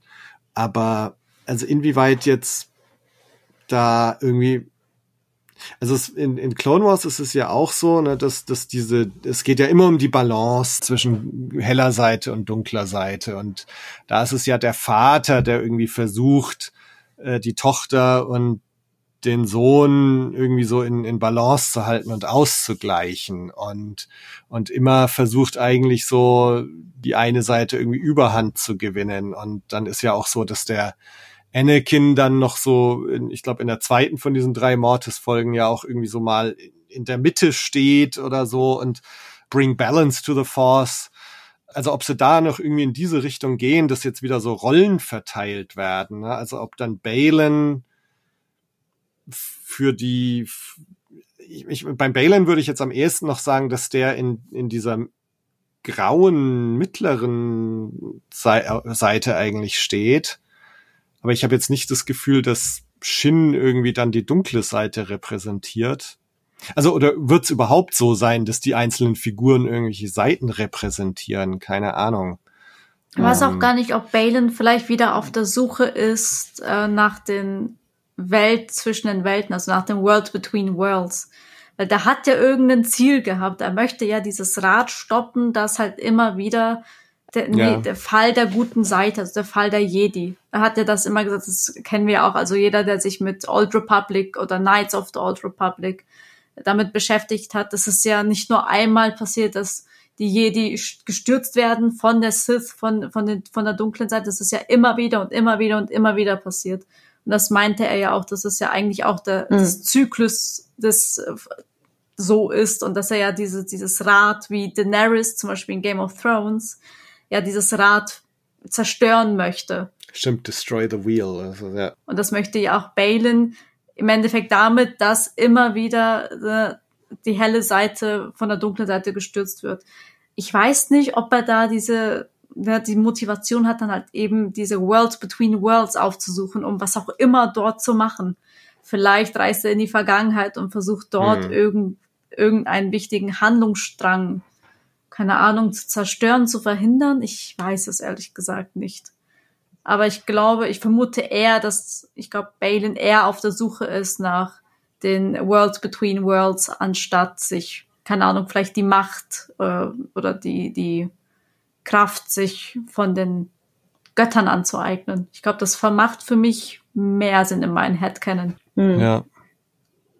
Also, ja, also, aber ich denke, es deutet schon viel darauf hin, dass es jetzt auf Peridia erstmal in, in irgendwie so eine Richtung geht mit Mortis, Abeloth, äh, ganz große Macht und so weiter. Genau, und Balin hat ja schon angedeutet, er ist, also ich glaube, in der, in der zweiten Folge sagt er ja, und, und wenn wir Thrawn finden, dann bedeutet das für uns Macht. Also weil er auf Peridia eben hofft, diese Macht zu finden. Genau, also da wird ja irgendwo auf jeden Fall, glaube ich, noch klarer, was jetzt Balin genau sucht. Wobei da eben auch total interessant ist, wie gehen sie jetzt mit Ray Stevenson um? Also werden sie diese Rolle dann einfach neu besetzen? Also ich hoffe in gewisser Weise, dass sie jetzt nicht einfach ihn quasi rausschreiben und sagen, ach, Balin ist jetzt in seinem Plan gescheitert und ist gestorben. Also das, das fände ich irgendwie total schade, weil irgendwie möchte ich schon wissen, was wollte er denn jetzt eigentlich? Hm. Dann bin ich total gespannt auf die Rolle von Shin. Also, welche Rolle spielt die in dem Ganzen dann? Weil auch, man hat ja jetzt öfters schon auf Social Media und so gelesen, wäre ich jetzt nicht von selber drauf gekommen, aber dass die Namen Hati und Skoll, also ihre beiden Nachnamen, aus der nordischen Mythologie stammen, dass ähm, Skoll und Hati zwei Wölfe sind, die die ähm, Nachkommen ah, oder die ja, Kinder ja. von Fenrir sind. Ähm, mhm. Und, und Hati ist diejenige oder derjenige, der den Mond äh, verfolgt und Skull derjenige, der die Sonne verfolgt. Und dann am Ende bei Ragnarök, äh, wenn es zu Ragnarök kommt, dann keine Ahnung, was, was dann passiert. Aber insofern finde ich es auch ganz interessant, dass Hati und Skull in der nordischen Mythologie schon irgendwie zwei so ähnliche Mächte sind, die aber unterschiedliche Sachen verfolgen. Also Sonne und Mond, was ja schon auch so ein bisschen wie hell und dunkel, Tag und Nacht und so. Also insofern diese, diese Dualität würde schon wieder reinpassen in dieses ganze Sohn und Tochter, hell und dunkel Ding. Mhm. Also deswegen bin ich total gespannt, wo das alles hinführen soll und sag mal, Ragnarök, die Götterdämmerung, das wäre schon wieder sowas, was auf diese Endkonfrontation mit Thrawn und so weiter hindeutet. Hm. Mal sehen. Wir werden es am Ende halt erfahren, wenn dieser Film kommt und oder eine Ankündigung einer zweiten Staffel. Ich fürchte, bis dahin können wir uns halt einfach die schönsten Dinge ausmalen, aber man weiß es halt leider nicht. Ich weiß nee. auch leider gar nicht, ob die Ankündigung erst bei der nächsten Celebration kommt, weil die ist ja leider erst 2025. Ja oh Gott, nee, also da hoffe ich, dass sie. Also so haben sie es ja meistens gemacht, dass ja, dass die ganzen Serien und Filme ja eigentlich auf der Celebration immer angekündigt wurden. Und die nächste ja. ist erst 2025. Mhm. Also die haben ja sowieso für dieses Jahr und nächstes Jahr einiges an Star Wars Stuff announced. Also ja. abgesehen von Spielen, sehr viele Serien. Ich weiß nicht, ob jetzt Filme mit dabei waren. Ja. Aber sehr, sehr viele Serien. Zum Beispiel, ich, ich habe letztens auch erst ähm, Artikel gelesen, dass auch Jedi Survivor, der dritte, das dritte Spiel wurde auch announced, dass es auch kommt. Also ich glaube, ja. wir haben auch für nächstes Jahr noch so viel Star Wars Stuff. Ich war ja ziemlich enttäuscht, dass mhm. nächstes Jahr kein Star Wars Celebration ist. Ich war ja dieses Jahr dort. Ich war ja in London. Mhm. Und ähm, habe dann halt eben darauf gehofft, so nächstes Jahr vielleicht sogar in Deutschland. Wenn es in Amerika ist, dann reise ich aber nach Amerika, ist mir egal. Aber dann hieß es, oh, 2025. Und ich bin dann davon ausgegangen, weil die halt eben so viel neuen Stuff rausgehauen haben, dass sie jetzt erstmal für, für zwei Jahre ausgesorgt haben und sich denken, ja, 2025 kommt dann halt eben ein neuer Schub an viel Star Wars Stuff. Finde ich schade, aber ich glaube, nach Japan werde ich nicht reisen, um mir das hm. Ding anzugucken. Also ich habe einen sehr guten Freund, der in Tokio wohnt. Ich habe mir schon überlegt, so, Mensch, eigentlich könntest du den mal besuchen und dann auf die Celebration gehen. mal schauen. Ähm, ja, also ich bin gespannt. Also ich könnte mir schon vorstellen, dass sie eigentlich jetzt nächstes Jahr 2024 äh, schon auch ein paar Ankündigungen haben, weil sie haben ja auch auf der Celebration gesagt, als sie diese drei Filme angekündigt haben, den, der in der 100.000 Jahre in der Vergangenheit spielt und der Filoni-Film und dann der Ray-Film. Mehr haben sie ja eigentlich gar nicht angekündigt. Und damals hatte Kathleen Kennedy, glaube ich, noch gesagt, äh, mehr dazu kommt später oder so. Und also deswegen könnte ich mir vorstellen, dass jetzt schon 2024 vielleicht mal ein paar konkretere Dinge kommen, wie zum Beispiel ein Datum, weil gut, jetzt ist natürlich auch wieder einiges durch diesen Writer Strike vielleicht zurückgeworfen worden. Ähm, trotzdem mal sehen, also ob sie, weil ich meine, es gibt ja jetzt auch 2024, selbst wenn keine Celebration ist, aber es ist halt äh, im Mai gibt's dann wieder Star Wars Day, May the 4th. Dann irgendwann kommt die San Diego Comic Con, wobei die haben sie ja schon eigentlich lange nicht mehr für irgendwelche Ankündigungen verwendet. Aber dann gibt's ja noch die D23. Also so, so ein paar Gelegenheiten gäbe es schon, nochmal irgendwelche Sachen anzukündigen. Also ich hoffe sehr drauf, dass uns bald mal die Zukunft von Ahsoka und Filoni und so bekannt gegeben wird. Hm. Ähm, ja, Eine letzte Sache vielleicht noch kurz zu, zu dem Ende davon, Ahsoka, weil ihr es auch schon gesagt hattet. Also Ahsoka wirkt auch so so entspannt irgendwie. Ne? Also weil sie sagt ja, es geht dann ja, also sie redete mit Sabine und dann heißt es, Ezra ist da, wo er sein soll, genau wie wir. Also warum hat jetzt Ahsoka das Gefühl, sie sind da, wo sie sein sollen? Ich glaube, dass sie Morai dort gesehen hat, also die Eule, die Tochter. Ich glaube, dass sie die Tochter mhm. dort gesehen hat, hat ihr vielleicht so weiß ich gar nicht, also so den, den inneren Frieden gebracht, okay. dass sie wusste, sie ist da, wo sie, wo sie sein muss, weil wenn Morai dort ist, weil im Endeffekt ist ja Morai meist immer da, wo auch Ahsoka ist und wir haben sie bis jetzt noch nie gesehen. Und jetzt plötzlich taucht sie auf. Hm. Also wir haben sie ja weder in Mando gesehen noch in irgendwelchen anderen Ahsoka-Folgen und jetzt ist sie plötzlich da. Deswegen gehe ich davon aus, dass Ahsoka so. Ja, ja, stimmt. Ich weiß nicht, die Bestätigung bekommen hat, dass sie genau da ist, wo sie sein muss, weil Morai war ja immer bei ihr. Selbst mhm. nachdem sie ja in den World Between Worlds war und dann auch wieder raus. Also sie war ja immer in Rebels zu sehen. Sobald Ahsoka da war, war auch mhm. Morai da. Also würde ich jetzt mal darauf tippen, dass sie dann diese diese Bestätigung bekommen hat, dass sie da, wo sie ist, am richtigen Platz ist, weil halt eben auch Morai da, dort ist. Sonst wäre sie ja wahrscheinlich nicht dort. Ja, hm. Das stimmt, ja. Okay, gekauft. Was ich nebenbei bemerkt noch ganz interessant fand, ähm, ich hatte es erst beim ersten Mal auf Englisch angeschaut, beim zweiten Mal auf Deutsch. Und ich hatte im Englischen irgendwie so das Gefühl, dass diese Abschiedsworte vom Thrawn an Ahsoka auch so eine, so ein bisschen so eine Warnung sind. Und da habe ich mir auf Deutsch angeschaut und dann, also, nee, komisch, habe ich das irgendwie falsch gehört.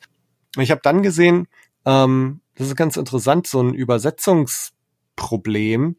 Im Englischen ist es so, dass Thrawn Ahsoka warnt eigentlich, dass nachdem er jetzt weiß, dass sie die Schülerin von Anakin ist, und nachdem er sie erlebt hat, sagt irgendwie so, ähm, what you might become. Also, dass das Anakin das ist, was sie bekommen, äh, was sie werden könnte.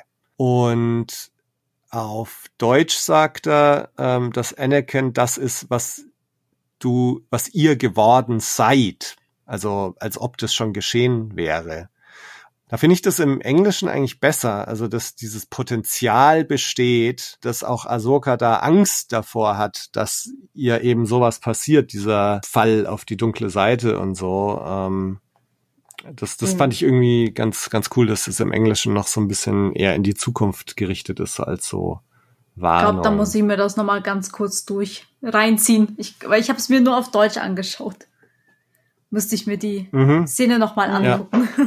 Also schaust du echt mal auf Englisch an. Also ich finde es auf Englisch tatsächlich dann auch besser, weil das ist, glaube ich, tatsächlich auch so die Gefahr oder die Angst, die Ahsoka vielleicht auch hatte. Also bevor sie dann in, in Folge, was war es jetzt, fünf in die World Between Worlds da äh, kommt und, und diese Reise mit Anakin da durchmacht.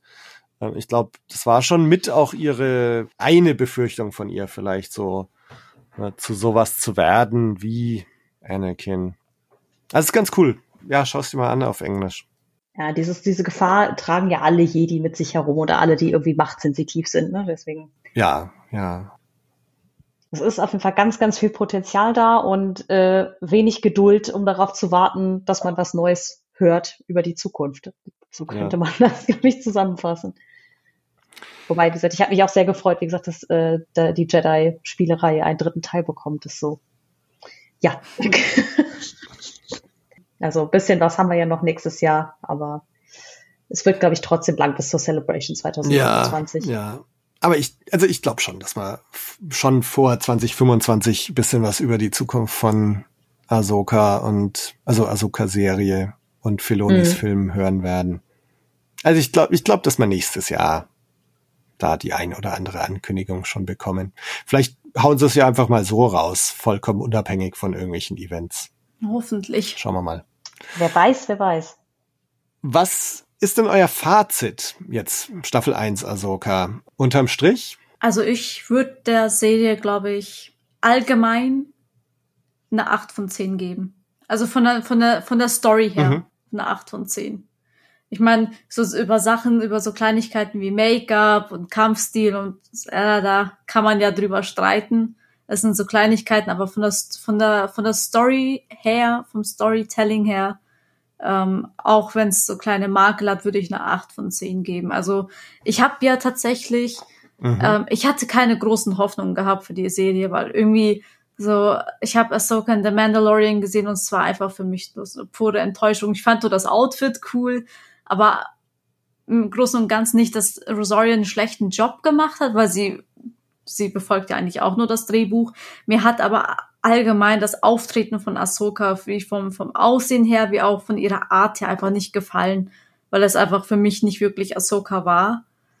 Und ähm, ja, also Hm. das sind halt so, so Sachen, die ich so auszusetzen habe, aber Großen und Ganzen eigentlich schon eine solide 8 von 10. Also die Story ist halt schon sehr, sehr spannend. Und ja, Mhm. wie gesagt, ich hatte jetzt keine großen Hoffnungen. Ich habe mich auch nicht sonderlich gefreut Mhm. auf die Soga-Serie, muss ich sagen. Also jeder war hyped und ich, ich, ich, ich habe, das war Mhm. die Frage, die ich am meisten bekommen habe. Egal, ob ich jetzt auf Conventions war oder einfach auf Instagram. Ja. Wie, wie sehr freust du dich auf die Serie? Und ich so, gar nicht. ja. Also irgendwie gar nicht, weil das, das Bild von Ahsoka in The Mandalorian war für mich so enttäuschend, dass ich tatsächlich nichts erwartet habe von der Serie. Aber ich, es hat mich schon sehr, sehr positiv überrascht. Also ich habe sie sehr gerne angeschaut. Ich habe mich auch auf die Folgen gefreut. Abgesehen von den Sachen, Mhm. die ich auszusetzen habe, aber es hat, es war besser, als ich erwartet habe, ja. Mhm. Hm. Ja, ich glaube, ich würde auch eine 8 von 10 tatsächlich vergeben. Also ich glaube, es ist, kommt bei mir sehr selten vor, dass ich auch eine 10 von 10 vergeben würde. Ich habe ja immer was zu motzen. Nein, aber ähm, mir geht's ja ähnlich. Also dieses, ich habe mich schon auf die Serie gefreut. Ich habe aber auch, ich weiß, bewusst wenig bis keine Trailer für die Serie geguckt, weil ich nicht so richtig das gefühlt habe im Vorfeld irgendwie, dass ich jetzt dachte, oh, es ist ein neuer Ahsoka-Trailer da, lass mal reinschauen. Ähm, dementsprechend war das ja auch ein kompletter Blindflug, als ich die erste Folge gesehen habe, sozusagen. Und ähm, jetzt von kleineren Dingen, wo ich jetzt auch sage, ne, okay, ne, das war jetzt für mich vielleicht unlogisch oder das hätte ich jetzt anders gelöst oder hätte ich eine andere Erklärung gerne für gehabt oder so. Ich mochte den, ich sag mal, den Vibe von der Serie halt auch wahnsinnig gerne. Das war halt dieses mystisch düstere, das so sehr die Fantasie anregt und sehr hart sich in die Fantasy wieder reinlehnt, anstatt der Science Fiction fand ich halt mega gut. Ich fand es auch als jemand, der jetzt nicht super gut im Sattel sitzt bei The Clone Wars und Rebels, trotzdem immer noch super anzugucken und gut zu verstehen. Also ähm, und hatte viel Spaß und habe diese Figuren auch super schnell ins Herz geschlossen und so. Deswegen, also es war dann wirklich die letzten zwei Wochen auf jeden Fall so, dass ich dachte so, ah geil, ist es wieder Mittwoch, es kommt wieder eine neue Folge raus. Und ähm, das ist, glaube ich, so das wichtigste Qualitätsmerkmal, dass es halt einfach Spaß gemacht hat, das zu gucken. Und es sich irgendwie, obwohl ich viele der Figuren nicht kannte oder nicht gut kannte, schon so ein bisschen wie nach Hause kommen anfühlte, weil ich habe es schon mehrfach gesagt, irgendwie in anderen Besprechungen, aber dieses, so sehr ich auch Andor als so politische Serie liebte, die hier fühlte sich halt sehr Star Wars-sig an. In der Inszenierung, in der Musik, in den ganzen Kostümen, in den Motiven, die halt irgendwie auch aus anderen äh, Serien mit rübergeholt worden und so weiter. Und insofern bin ich halt eigentlich super zufrieden mit dem, was am Ende rausgekommen ist. Und ja, jetzt ist halt das Blöde, dass man halt warten muss, was jetzt mit dieser Serie oder einem Film oder beidem passiert. Ja.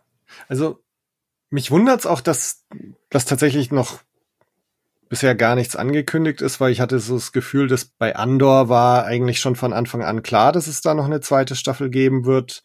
Mando eigentlich war ja auch relativ bald bekannt, dass da Staffel 2 kommt, dass da dann auch drei schon machen. Also ich, ich hoffe jetzt auch, dass das bei Ahsoka auch relativ bald mal bekannt gegeben wird, weil es eben so drauf angelegt ist, jetzt weiter erzählt zu werden. Ähm, ja, mir ging's auch so. Also ich war vorher schon so ein bisschen skeptisch. Ja, auch vielleicht, weil ich jetzt die Figur Ahsoka in Mando mich auch nicht so 100% überzeugt hat und ich so ein bisschen skeptisch war, worum wird's da überhaupt gehen in dieser Folge, äh, in dieser Serie. Und ich bin auch total positiv überrascht gewesen und ich habe sehr genossen. Ich, ähm, na, also ich, ich habe ja erzählt, ich habe teilweise jetzt von diesen acht Folgen, also ich habe bestimmt zwei von denen äh, um drei Uhr nachts angeschaut habe im Mittwoch, als die rauskam. Und ähm, ja, ich habe mich immer total drauf gefreut und fand auch dieses magische, wundersame Star Wars, was wir hier bekommen haben, sehr schön.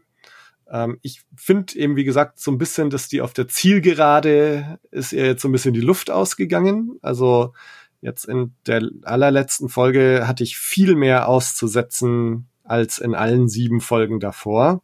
Das fand ich ein bisschen schade. Aber ansonsten ist das eine Star Wars Serie, die, also ich glaube, wenn ich jetzt meine Star Wars Serien hier ranken würde, also bei mir ist schon noch Andor auf Platz eins, aber ich glaube auf Platz zwei folgt tatsächlich Ahsoka und dann erst Mando und dann Obi-Wan und dann Boba Fett. ähm, ja, also ich glaube, bei mir ist es über Mando, weil ich bei Mando doch, finde ich, gibt's immer wieder so Folgen, die so, die für mich so ein bisschen Filler waren oder wo ich echt gedacht so, ah, pff, was soll das jetzt alles? Und bei Ahsoka, ich finde, das war einfach aus einem Guss ist diese ganze Story durchgängig erzählt worden, mit Figuren, die sympathisch sind, die einen interessieren. Es wird es werden Events erzählt, habe ich auch schon oft gesagt, jetzt in unseren letzten paar Besprechungen, die einfach zentral sind für das Schicksal der Galaxis. Ne, wir bekommen hier die New Republic, den Council mit, Mon Mothma ist dabei, Leia wird erwähnt. Also es sind nicht nur so Nebenschauplätze, Nebenfiguren, sondern ganz wichtige Sachen. Und ich finde schön, dass sich Star Wars auch mal wieder traut, nicht nur Nebenschauplätze zu erzählen, sondern irgendwie zentrale Sachen. Und ähm, ich glaube schon, dass wir jetzt hier so ein bisschen The Next Generation of Star Wars gesehen haben. Eben wie gesagt, weil Leia und Han und Luke, Harrison Ford und Mark Hamill jetzt langsam auch zu alt sind, glaube ich, um, um noch einen 40-jährigen Han Solo zu spielen. Carrie Fisher ist leider nicht mehr da. Und insofern findet jetzt, glaube ich, hier für dieses Post-Rückkehr der Jedi-Ritter-Universum gerade so ein, so ein Generationswechsel statt. Und wir haben jetzt halt unsere neuen Helden, neuen alten Helden, ne? Hera, äh, Ezra, Sabine, Ahsoka, Bo-Katan, den Mando und das sind jetzt einfach die, die neuen Star Wars Helden für die Gegenwart jetzt. Und ähm, das hat jetzt Ahsoka, finde ich, schön gemacht. Einfach. Besser hm. als das, was Marvel gemacht hat. finde ich finde jetzt die neuen Marvel-Helden nicht ja, so super duper. die haben, glaube ich, eh das Problem, dass so seit Endgame. Nee, also ich meine, insofern, ne, Filoni hat's ja von langer Hand vorbereitet, ne? Also das ist, deswegen habe ich auch gesagt, die neuen alten Helden, weil, ne, wird's, ähm, also ich finde schön diese, diesen Brückenschlag zu Rebels und so, dass, dass diese Figuren, Rebels und Clone Wars und dass die Figuren jetzt halt irgendwie in diese neue Generation da reinwachsen. Also finde ich, finde ich total gut. Und ähm, können vielleicht nicht alle damit leben. Also ich habe jetzt auch Freunde, die, die das jetzt alles überhaupt nicht gut finden. Aber also für mich ist das jetzt wirklich ein, ein Weg voraus, der für mich Sinn macht und wo ich auch an Bord bin. Gut, dann warten wir mal ab, wann wir eine Ankündigung bekommen für Staffel 2. Bis dahin danke ich euch erstmal fürs Mitmachen heute. Schön war's. Schön war's, die Serie anzuschauen und zu besprechen. Schön, dass ihr dabei wart heute. Wo findet man denn noch mehr von euch? Also ich bin hauptsächlich aktiv auf Instagram, Snippy Cosplay. Da lade ich eigentlich am meisten, am meisten Zeug hoch. Aber man findet mich auch auf TikTok hin und wieder mal albernes Zeug machen. Also eigentlich auch dort Snippy Cosplay, überall Snippy Cosplay. Mich findet man mittlerweile eigentlich auch nur noch auf Instagram, einmal privat als äh, Frau Jach äh, und einmal, wenn jemand sich für kreatives äh, Geschreibsel meiner Weise äh, interessiert, kann man nochmal bei Dunkelwunder nachgucken. Das ist der zweite Kanal, wo ich jetzt auch momentan ein bisschen mehr Liebe hineinstecke, dass da auch noch was passiert. Aber ansonsten, genau. Ja, dann schaut da mal vorbei. Den Podcast selbst findet ihr auf X nach wie vor auf Instagram, auf Facebook auch noch äh, oder auf der Webseite bluemilkblues.de. Äh, ihr könnt ihn abonnieren auf Apple Podcasts, auf Spotify oder wo ihr sonst eure Podcasts hört. Ähm, schaut da mal vorbei, abonniert den Kanal, meldet euch, sagt Hallo, schreibt, wie ihr die Serie fandet. Wir sammeln uns jetzt erstmal, schütteln uns, klopfen den Staub ab und schauen mal, womit es dann weitergeht. Es würde mich jedenfalls sehr freuen, wenn ihr dann wieder reinhört. Macht's gut. Bis dann. Ciao. Bis dann. Tschüss. Tschüdelü.